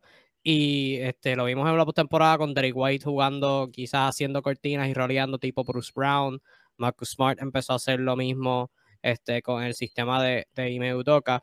Pues fíjate que en pretemporada los Celtics no solamente han hecho esto, pero se han ido mega estrambólicos al nivel que en su primer juego de pretemporada contra Charlotte, después de eso no he podido observar tan detenidamente, pero por lo menos el primero, ellos sí tiraron la maroma. De en el segundo parcial, cuando el juego todavía estaba empezando, eh, usaron un cuadro de Marcus Smart, Malcolm Brogdon, Derek White, Jalen Brown y Jason Tatum, con Tatum siendo el centro. Y es una dinámica que pues los cinco pueden tirar, los cinco pueden hacer cortina. Este, Derek, Derek Smart y Marcus, eh, White y Marcus Smart podrás decir, ah, no tiran, está bien, con la cancha abierta pueden hacer cortinas y rolear, funcionar como hombres grandes. Así que este, y Malcolm Brogdon igual puede manejar el balón. O sea que esa dinámica también se puede dar involucrando a Peyton Pritchard. Pones a White a Smart o White, Brogdon, este, lo que sea, y Pritchard puede ser ese tercero y los otros dos pues definen a los jugadores más altos.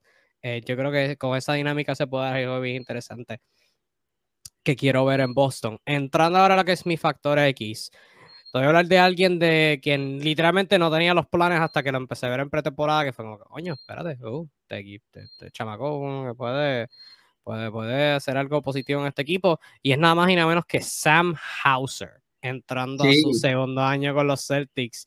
En un equipo, en un equipo que tiene a Jalen Brown, Jason Tatum, Derek White, Al Horford, Malcolm Brogdon y Marcus Smart.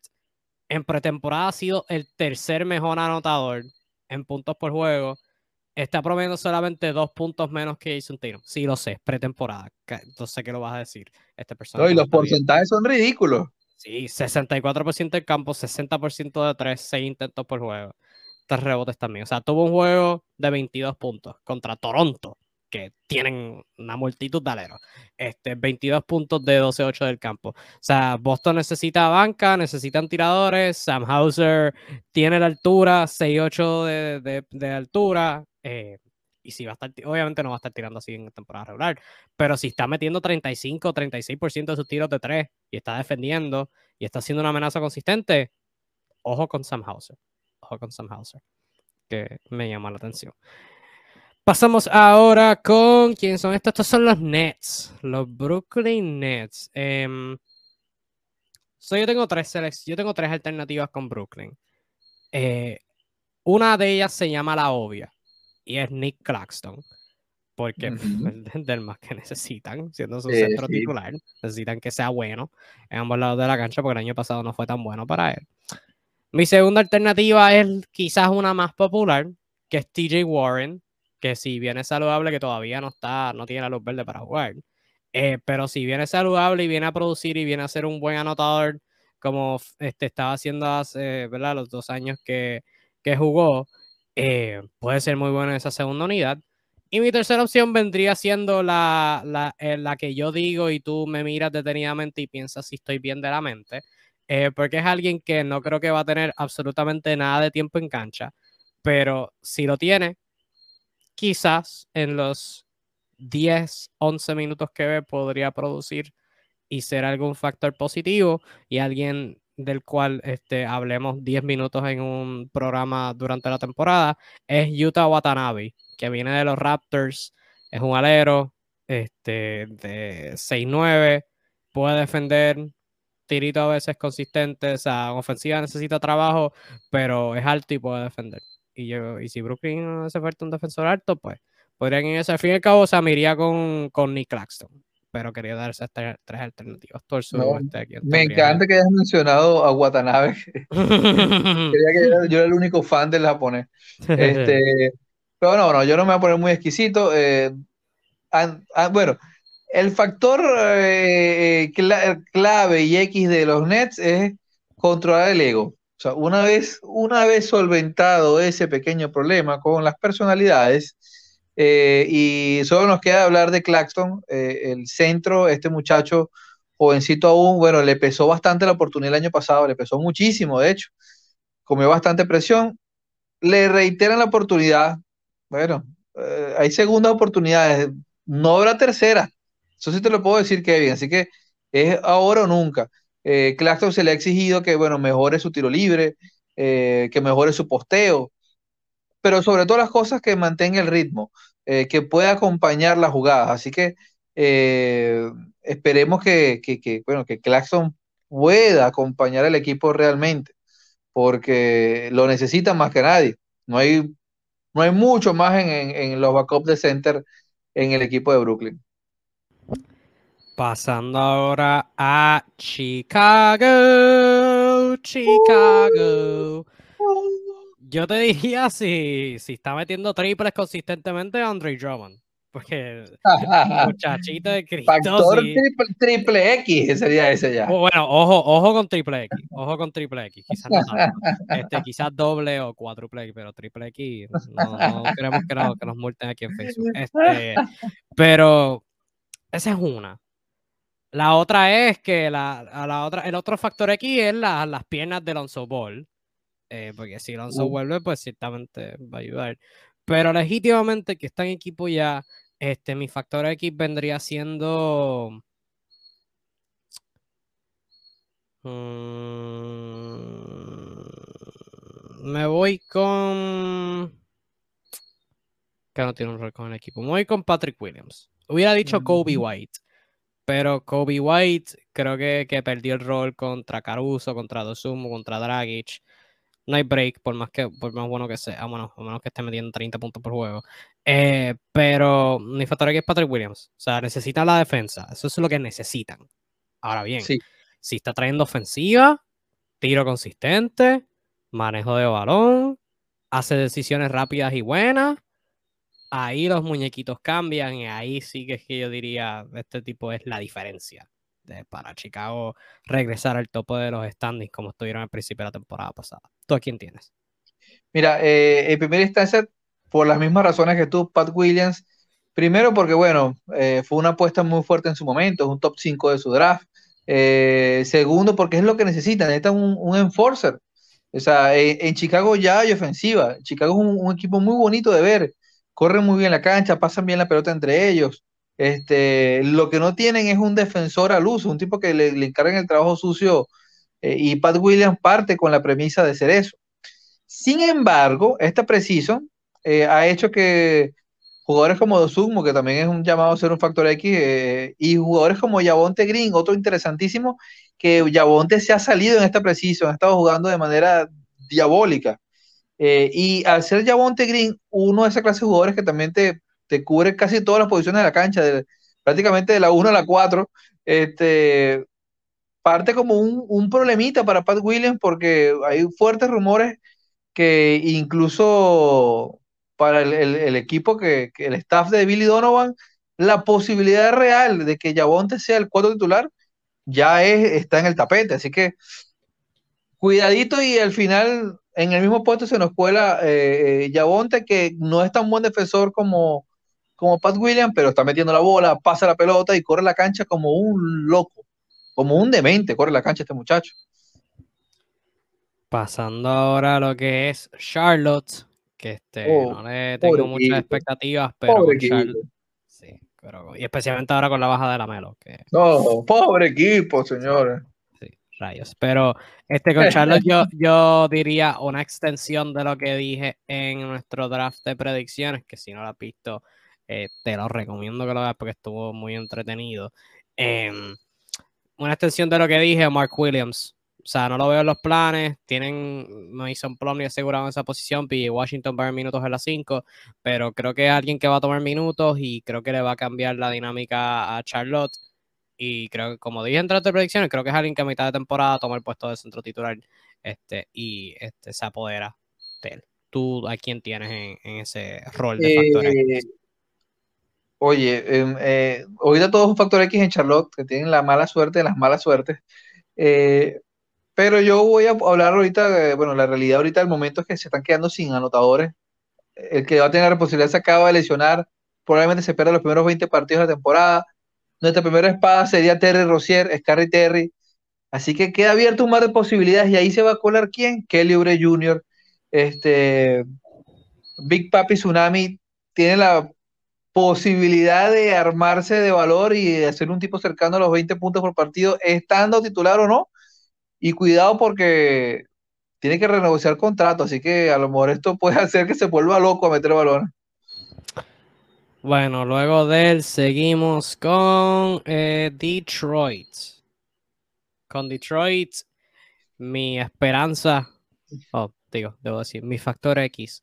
Este mi, fue mi pick de novato del año hace cuántas temporadas ya, o sea, dos años. Ay, sí. Este, Killian Hayes, sí. No puede ser, vamos a estar de acuerdo. Esto no me lo esperé, jamás pensé que esto, no, este es un momento épico, déjame Killian Hayes, este, anteriormente visto como alguien que tenía el step back de, y el estilo de juego de James Harden, eh, no se ha desarrollado para nada. Em, tiene, tiene que hacerlo. Tiene que hacerlo y si lo hace, él, Cunningham, Ivy siendo los tres armadores principales de este equipo, promete, promete y me, gustaría verlo. Egoístamente me gustaría verlo. Mira, coincido contigo en la elección, pero no en las razones. Eh, eh, te explico por qué. Yo creo que Killian Hayes no va a ser ese jugador definitivamente. No lo es, no lo será. Ah, no, ni se no, no, no. no, no, ni, no, ni siquiera ese tipo de jugador, no, no, ni siquiera ese tipo de jugador. O sea, un anotador no va a ser. Eh, creo que nos equivocamos todos con Killian Hayes. Pero Killian Hayes lo que sí es y tiene todo para ser es un buen defensor y ocasionalmente puede ser un tirador decente. Eh, yo estuve revisando un poco ciertas cosas de la temporada, sobre todo la segunda mitad de Killian Hayes eh, el año pasado en estadística avanzada, y prácticamente todos sus perfiles defensivos fueron bastante notables al punto de ser eh, top 20 entre guards de la liga. en este momento cuando Detroit se ha, mejorado en todas sus líneas, porque hay que decirlo, Detroit parte con un equipo bien interesante en comparación con lo que hemos visto últimamente, no estamos necesitando tanto que Kylian Hay haga ese tipo de cosas que se esperaban de él, pero si puede defender, dar minutos de calidad a estos guards que tienen un perfil un poco más llamativo y ocasionalmente mejorar su triple, compadre, cuidadito, cuidadito, porque a veces menos es más. A veces queriendo hacer mucho dañamos la, dinámica del equipo. Y si hacemos poco, pero lo hacemos bien, podemos impactar mucho más. Así que coincido en el francés contigo en esta ocasión. Pasando a otro equipo que igual, o igual no, estos tienen como 11 jugadores que pueden ser factores X, eh, los Memphis Grizzlies. Eh, Me encanta. Casi todo el mundo lo ha probado y pueden ser pero, pero es, diferente, o sea, eh, disculpa que interrumpa, porque eh, a diferencia de otro que uno como que todos estos son buenos y pueden, sino que aquí es como que naturalmente le sale, o sea, es como que, ah, ¿quién eres tú? El, el decimoséptimo del equipo, el tu güey, 20. Hoy vas a ser titular, vas a hacer 20 puntos. increíble lo que ha hecho Taylor Jenkins con este equipo. ¿Cuál es tu factor X? ¿Cuál es tu factor X? El mío este, sería Jake La Rabia uno de esos, apellido me da risa. Este, Jake, Jake La Rabia, creo que, que, como novato podría entrar con una senda rabia en cancha y este, puede, puede defender, puede tirar, que es lo más me impresiona, a 6-8 y puede tirar. Este jugó bastante sólido en Summer League este, y en colegial también antes de entrar ahora en NBA. Él yo lo vería, no, con todos estos jóvenes no sé quién va a ver minutos y quién no. Eh, pero la rabia yo creo que es alguien que este, podría, podría ser importante en, Memphis regresar a los playoffs. ¿Tú a quién tienes? Mira, eh, yo aquí me voy a hacer un comodín y, esto, eh, todo el equipo, o sea, el factor X es todo el equipo. Y lo digo con, con, porque es muy interesante el caso Memphis. Para quienes nos ven, les voy a contar rapidito esto, ¿no? Eh, como ya saben ustedes que son tan seguidores como nosotros de la NBA, Jaren Jackson Jr. probablemente se pierda más de la mitad de la temporada. Y esto abre un spot en el puesto 4. La lógica nos dice que hay que dárselo a Brandon Clark, que hizo un trabajón brutal el año pasado. Y está jugando bien en el preciso. Pero resulta que ellos probaron a Santi Aldama, el español, y está jugando modo eh, Larry Bird. Una bestialidad. Pero se traen este muchacho, eh, Kenny Lofton Jr., que es el, el, el pick 711 del draft, y el chico que es la reencarnación de Zach Randolph la está rompiendo también. Ciare Williams, que es alero, pero también puede jugar la 4, si le das minutos ahí, también es la Revir. O sea, tú no sabes qué hacer con estos muchachos, o los metes a todos, o, o, le mandas una carta al comisionado para que el baloncesto se juegue de a 8 y no de a 5. No sabes qué hacer. O sea, eh, me atrevería a decir que Memphis tiene un problema súper agradable en todas sus líneas, un problema que ojalá los Lakers tuvieran, que es que tienes demasiados chamos versátiles, porque la palabra para definir a la plantilla de Memphis es versatilidad. Todos te aportan en alguna de sus líneas y nadie pareciera molestarle, incluso venir del banco, que eso es otro tema, hablando de ego y a, a este, Brooklyn. Este, así que yo le voy a dar factor X a, toda la plantilla que ha codificado Taylor Jenkins, porque esto es un caso digno de estudio. Algo que es digno de estudio es este, la situación de centro suplente en Denver detrás de Nikola Jokic. Yo sé que no sea prioridad porque pues tienes a Jokic, no necesitas muchos minutos, no confío en el, en el, en el por posición, el centro que tienen detrás de Nikola Jokic. Así que me voy con fuera de posición, el que debería ser el centro suplente de Denver y alguien que independientemente de posición, este me intriga mucho, este su potencial en la NBA, este Sik Nagy. Este, ahora entrando a su tercer año, 6-9 nada más, pero creo que debe jugar la posición de centro suplente al frente por encima de DeAndre Jordan. Eh, creo que tiene la habilidad atlética, tiene el tiro de afuera, o sea, es, inteligente ofensivamente. Creo que puede tener un buen rol, de nuevo, ya sea centro suplente, que es lo ideal, este, pero también puede jugar al lado de Jokic, puede cortar, puede jugar sin el balón. O sea, el tipo puede, se complementa muy bien con las estrellas que tienen y, yo creo que va a ser bien importante a, su futuro. ¿Tú a quién tienes? Sí, este, curioso, ¿no? Ese, ese backup que contrataron este año, súper extraño ese, ese fichaje. Eh, por cierto, estamos hablando de Andre Jordan o de Andre Ayton, como lo llamó un, un anunciador en un partido de mm, preciso, por cierto. Dato curioso. Este, eh, yo me voy a ir por, por Bones Highland, eh, entrando a su, a su tercera temporada. nada, le están dando la posibilidad de ser el sexto hombre del equipo. La responsabilidad de traer anotación desde el banquillo, es un, un descarado. Highland tiene ese, ese, ese perfil de chico anotador eh, que, le gusta el desparpajo, que es irreverente. Eh, así que todo indica que va a seguir creciendo y necesitan tener jugadores que aporten en otros momentos de la cancha porque todos sabemos que Denver, bueno, explota a Jokic todo lo que pueda y a veces tiene mucha mala suerte con las lesiones. Así que bueno, veamos qué tal ¿Qué tal le va Bones apoyando el resto del equipo? Vamos a los cuatro equipos y luego le daré el privilegio al Suru a defender a su jugador favorito. Pero antes de eso, vamos con Dallas. Extensión de lo que estaba hablando, digo yo, no hablé, con, no hablé sobre, creo que hablé de ellos la semana pasada, no me acuerdo. Este, pero he hablado de ellos en algún punto, he hablado de, de su situación de ser manejador de balón, de eso sí he hablado. Este, Dallas necesita darle eh, la oportunidad a Jaden Hardy. Y me preocupa porque de todos los jugadores firmaron a Facundo Campazo, este, que quizás vaya a ser ese tercer manejador. Pero Jaden Hardy está ahí. O sea, es un novato, lo entiendo. Quizás no vaya a tomar las mejores decisiones como novato, quizás es mucha presión, quizás no es lo más ideal. Yo no entiendo, pero tiene a Luca, tiene a Spencer Dinwiddie, tiene a Tim Hardaway Jr. al lado. No necesita hacer mucho. Este, yo creo que si le da la oportunidad, que no creo que vaya a pasar porque Jason Key no, no le va a dar esa confianza. Eh, pero si se la da mano, puede venir a anotar sus 10, 12 puntos. Este, quizás no va a tener unos porcentajes como en 40% del campo o algo así, pero va a ser de ayuda, va a ser de ayuda, no necesitan mucho de él y creo que, que puede ayudarlos en grande. Tú en Dallas, ¿a quién tienes? Oh, a mí Dallas me preocupa porque siento que Jason Key se está poniendo muy experimental, demasiado para mi gusto.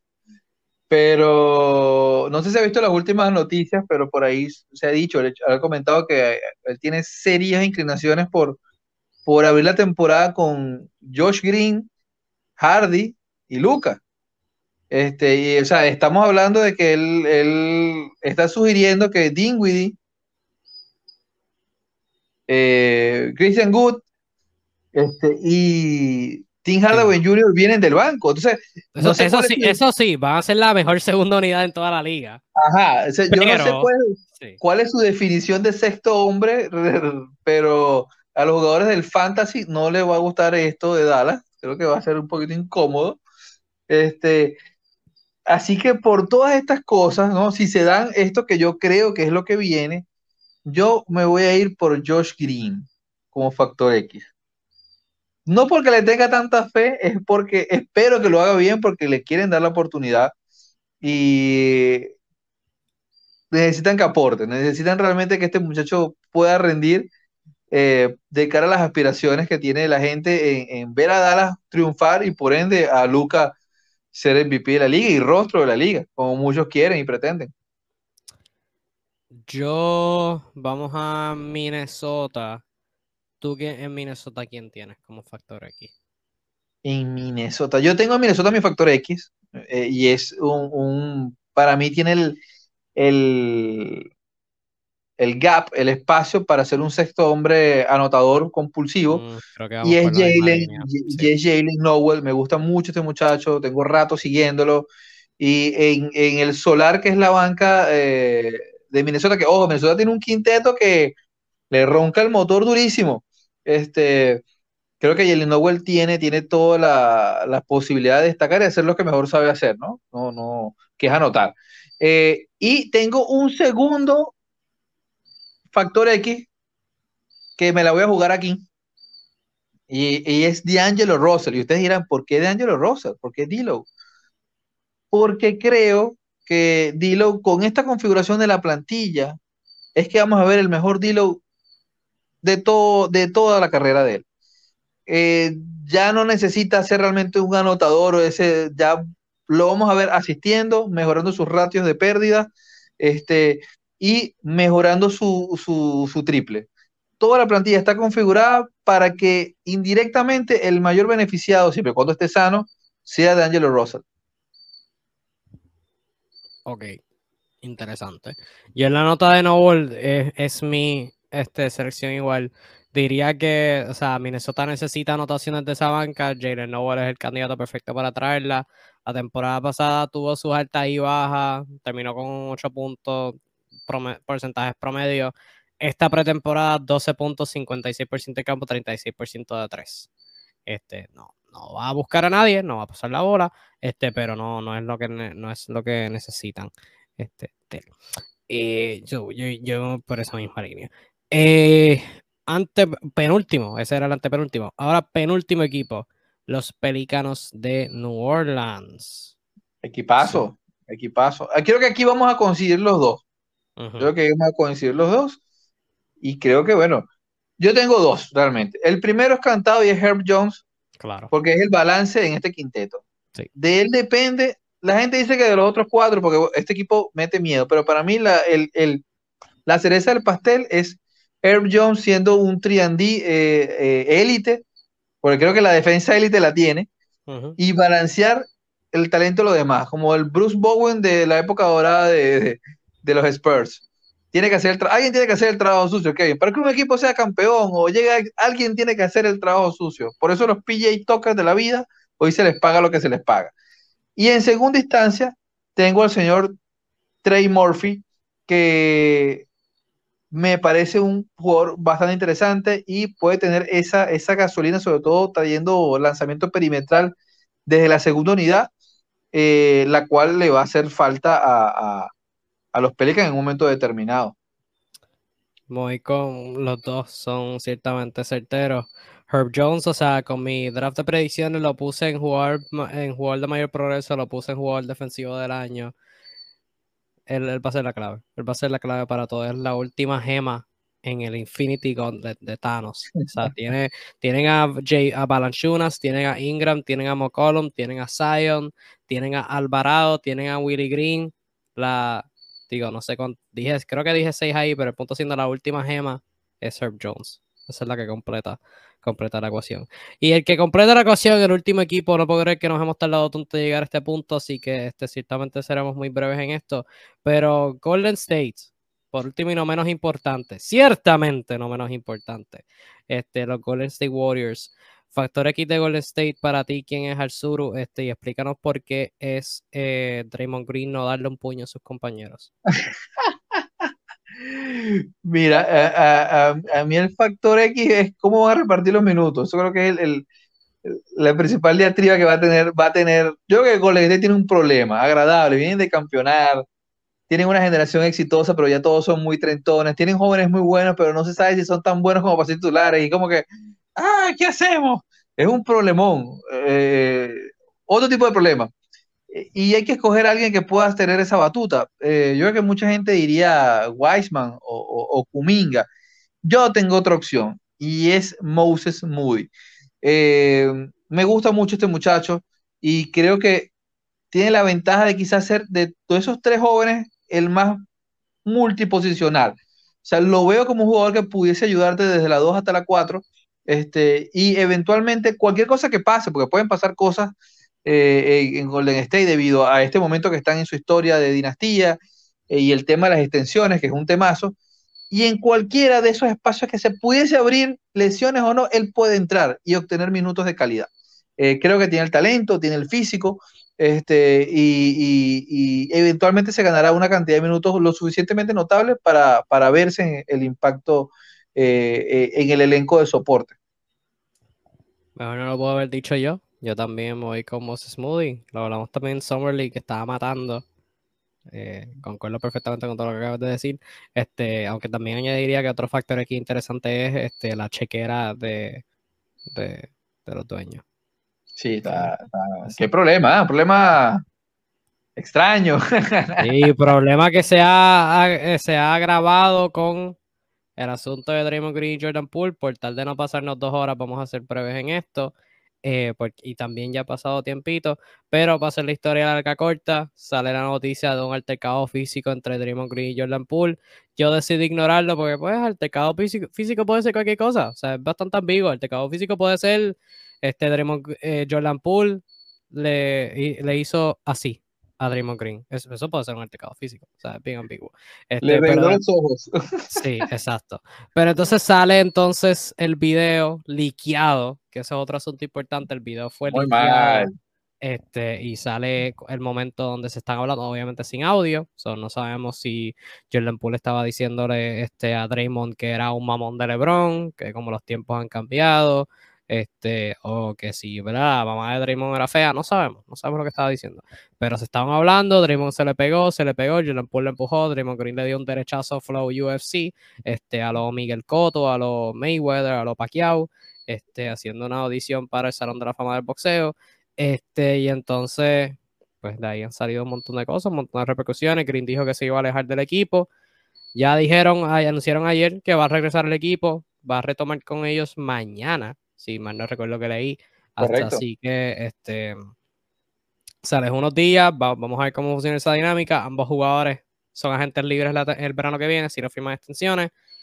De nuevo, por ser breve, para no pasarnos de dos horas, al sur, este, ya que estamos hablando de este, tu, tu jugador favorito y Jordan Poole, este, ¿cuál es tu pensar sobre todo esto? Cuando digo todo esto, cualquier vía por la que te quieras ir, o sea, la situación en sí, eh, cómo Golden State lo ha manejado, de la manera que se cubrió, el hecho que el video salió a luz pública, porque también salió el argumento de que ha habido un montón de peleas a través de la historia, muy pocas han salido, esta es una de ellas. Eh, ¿Cuál es tu perspectiva sobre cualquier, cualquier vía que quieras tomar? Ah, sí, primero no, no me voy a, no voy a acostumbrarme a esto de meterme con, con Draymond Green, porque ya vi que pega muy duro y no, no me parece una idea muy saludable, no a ser que quiera viajar a Venezuela y golpearme, no creo que sobreviva. Este, así que sí te diré que lo que a mí me parece grave como organización es que se haya filtrado de esa manera ese video durante una práctica, me parece un absurdo, pues, eh, y muy mal, muy mal. Y, me parece extraño que no sepan o que no se haya dicho quién fue, porque ¿cuántas personas puede estar en una práctica cerrada? Eh, así que, bueno, por allí muy mal. Eh, en segunda instancia, bueno, eh, Draymond Green creo que es un tipo picante, es un tipo ah, exasperante, probablemente con sus propios compañeros. Esto no creo que, no me extraña lo más mínimo que haya pasado. Si no se ha filtrado este video, probablemente esto ha pasado antes. Lo que sí me parece preocupante es que todo apunta, según las informaciones que tenemos, es que una de la, de la salsa que hubo en esta pelea es el tema de las extensiones. Significa que estos jugadores si están, si hay una situación tensa en el equipo, por el hecho que se sabe por simple matemática que no pueden extender a un máximo a los dos. Es de lógica. Y creo que este error, porque es un error lo que hizo Draymond Green, le va a costar la extensión. Y por el contrario, le va a llenar el camino para que Jordan Poole consiga lo que, lo que quiere y creo que se merece por un tema de edad, de relevo generacional, de un montón de cosas. Eh, lo cierto es que no deja de ser curioso que haya pasado esto en el equipo campeón y, em, y es un ejemplo de otra vez más lo, impactante que se han vuelto las redes sociales en, generar matrices de opinión, porque ahora todo el mundo pide la cabeza de Draymond Green, como que si no supieran quién es él, ahora se, enteraron que el tipo es mala sangre. Esto salió en todo, en todos los medios y, aunque en los que no siguieran baloncesto vieron este vieron esta situación, pero yo creo, eh, primero, este, lo interesante de esto es cómo es, varias cosas son interesantes, pero una de ellas para mí es de la manera que se cubrió, porque inicialmente se dio lo del altercado físico y pues sale que, según Chris Haynes, este, que, pues verdad, esto se había dado porque Draymond Green estaba notando un cambio de actitud en torno a Jordan Poole, que si estaba este, confiado en que iba a recibir un contrato bien grande y que sé ese tipo de cosas. Este, ¿verdad? Parece curioso porque Jordan Poole siempre ha sido como que ese jugador súper confiado en él mismo. O sea, aún cuando estaban en CWA en Michigan, aún ese primer, primer año en NBA cuando no era tan bueno. Este, hasta ahora, o sea, él siempre, hasta la final, en los playoffs, o sea, él siempre ha sido un jugador que mete un canasto y está así haciendo el flex, o sea, que está siempre bien confiado, siempre hablando basura, o sea, el trash talk, o sea, siempre está bien activo en eso, o sea, que se haya dado ese cambio de la noche a la mañana, me parece bien curioso. Otra cosa curiosa es que Steve Kerr, Andre Iguala desmintieron eso. O sea, Steve Kerr fue uno que dijo desde el principio, no, esto, esos reportes del cambio de actitud de John Poole son, son mentiras. Este, o sea, es que ya ese argumento se tumbó. Este, eso es uno, de la manera que se reportó. Y pues obviamente sale el video en que no se sabe lo que se dijo. No hay excusa para, para lo que Draymond hizo. Em, otra cosa es cómo se liquió. Para mí, de la manera que se liquió es súper sencilla. TMC, una organización estadounidense. O sea, son una organización de, de med, sí son de medios, este, pero que dicen ser ¿verdad? periodistas, pero en verdad no son periodistas, son personas así paparazzi. Ratas asquerosas. sí, sí, y como, o sea, TMC fueron, para el que no sepa, el que quizás se le haya olvidado, fueron los primeros en reportar la muerte de Kobe. Este, quizás uno o dos minutos al frente, pero fueron los primeros. Creo que también fueron, yo no estaba muy atento a las redes en ese entonces, pero creo que fueron los primeros en reportar la muerte de Michael Jackson. Este, y han sido, o sea, ahí están, están bien conectados y la manera que se conectan es ofreciendo dinero. O sea, esto, tú, tú lo dijiste, esto es prácticas, cualquier persona puede estar ahí metida. Según me enteré leyendo de personas que, que ¿verdad? Han, han trabajado con equipos y están más pegadas a ese aspecto interno de la NBA.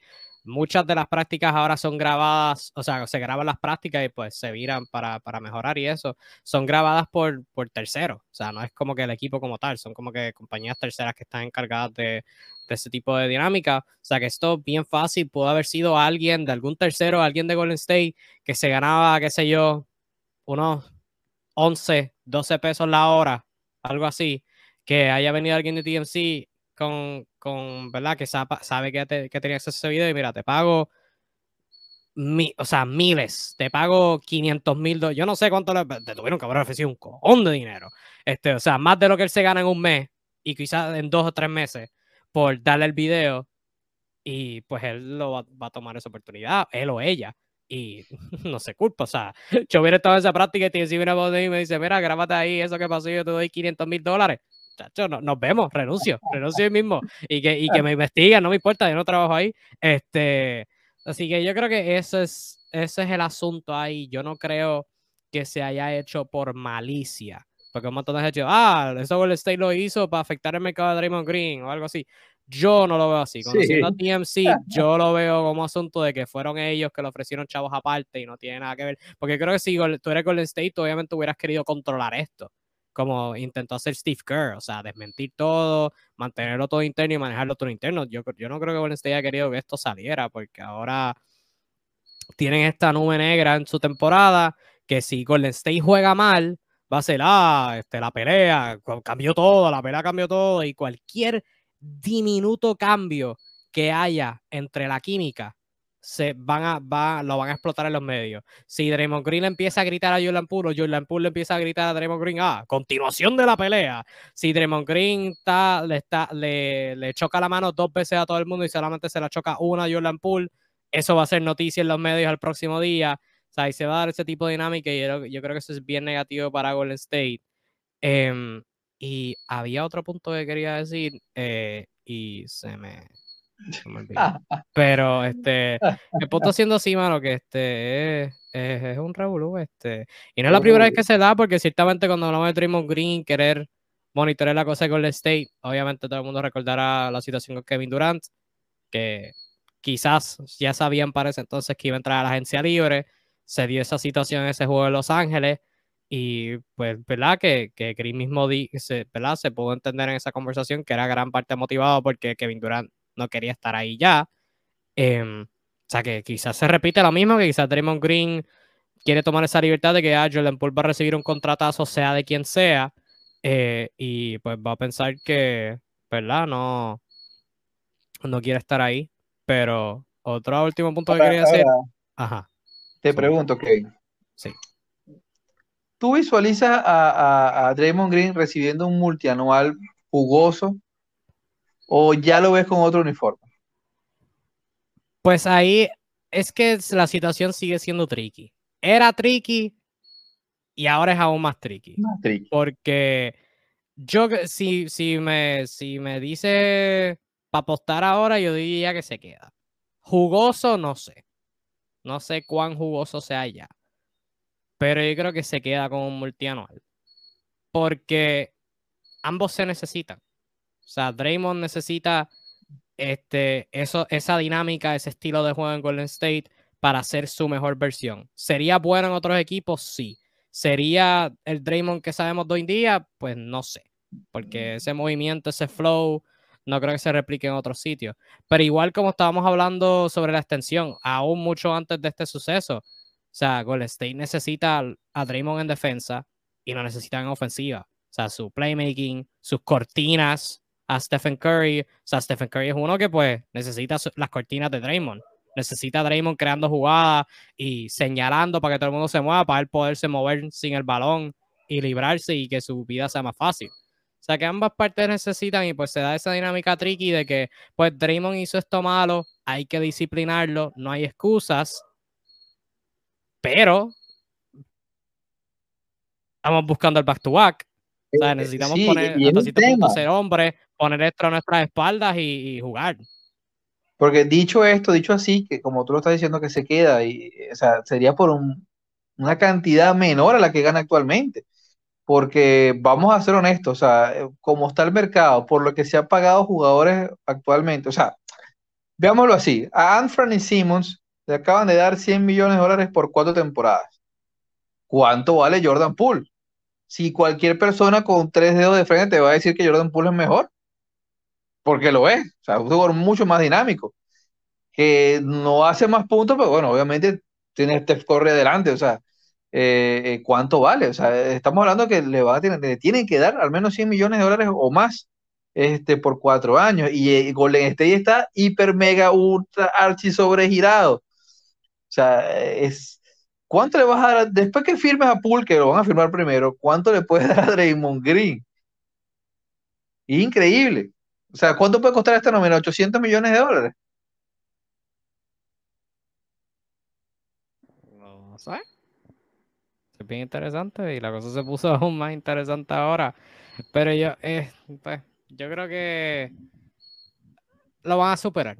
Creo que lo van a superar y creo que les va a ir bien, pero ciertamente es un obstáculo innecesario. Un obstáculo innecesario que se han puesto en su camino, así que esperamos a ver este, cómo lo manejan. Y con esto terminamos esta edición deluxe de tu dosis de NBA, este pre eh, última antes de la, del comienzo de la temporada 2022-2023, que viene con Candela y todas las semanas les, traemos, les estaremos trayendo la mejor información de NBA, ya sea en publicaciones o en vivos en tales como este, eh, como tu dosis de NBA. Eh, y como de costumbre, antes de finalizar el, este, este programa, el live de hoy, fue traído a ti por cuando lo consiga. JHORT Refrigeration and Ice Machine, quienes se encargan de brindar servicios de refrigeración comercial en Puerto Rico. Entiéndase servicios de walking cooler, walking freezer, botellero, sandwich unit, nevera, freezers, este, y cualquier equipo comercial con su fuerte haciendo las máquinas de hielo, los mejores en lo que es este, la este, instalación y el mantenimiento de equipos de refrigeración comercial en Puerto Rico. Comunícate con ellos al 787-647-3165. 787-647-3165. Gracias a J. Jogarty, gracias a ti por tu sintonía, gracias al Suru por tu tiempo, este, que nos fuimos súper, súper largo. Dos ediciones de te envié en uno, trayéndote los factores X este, y otras notas interesantes entre medio. Así que nos vemos la semana que viene. Todas las semanas venimos. La semana que viene venimos hablando de Opening Night, los primeros dos juegos. Y después de eso, de lo mejor que pase en la semana y cualquier cosa que nos llame la atención. Así que muchas gracias por su sintonía. Cuídate mucho, que tengas un lindo resto de tu día y nos vemos en la próxima. Chao. Bye bye.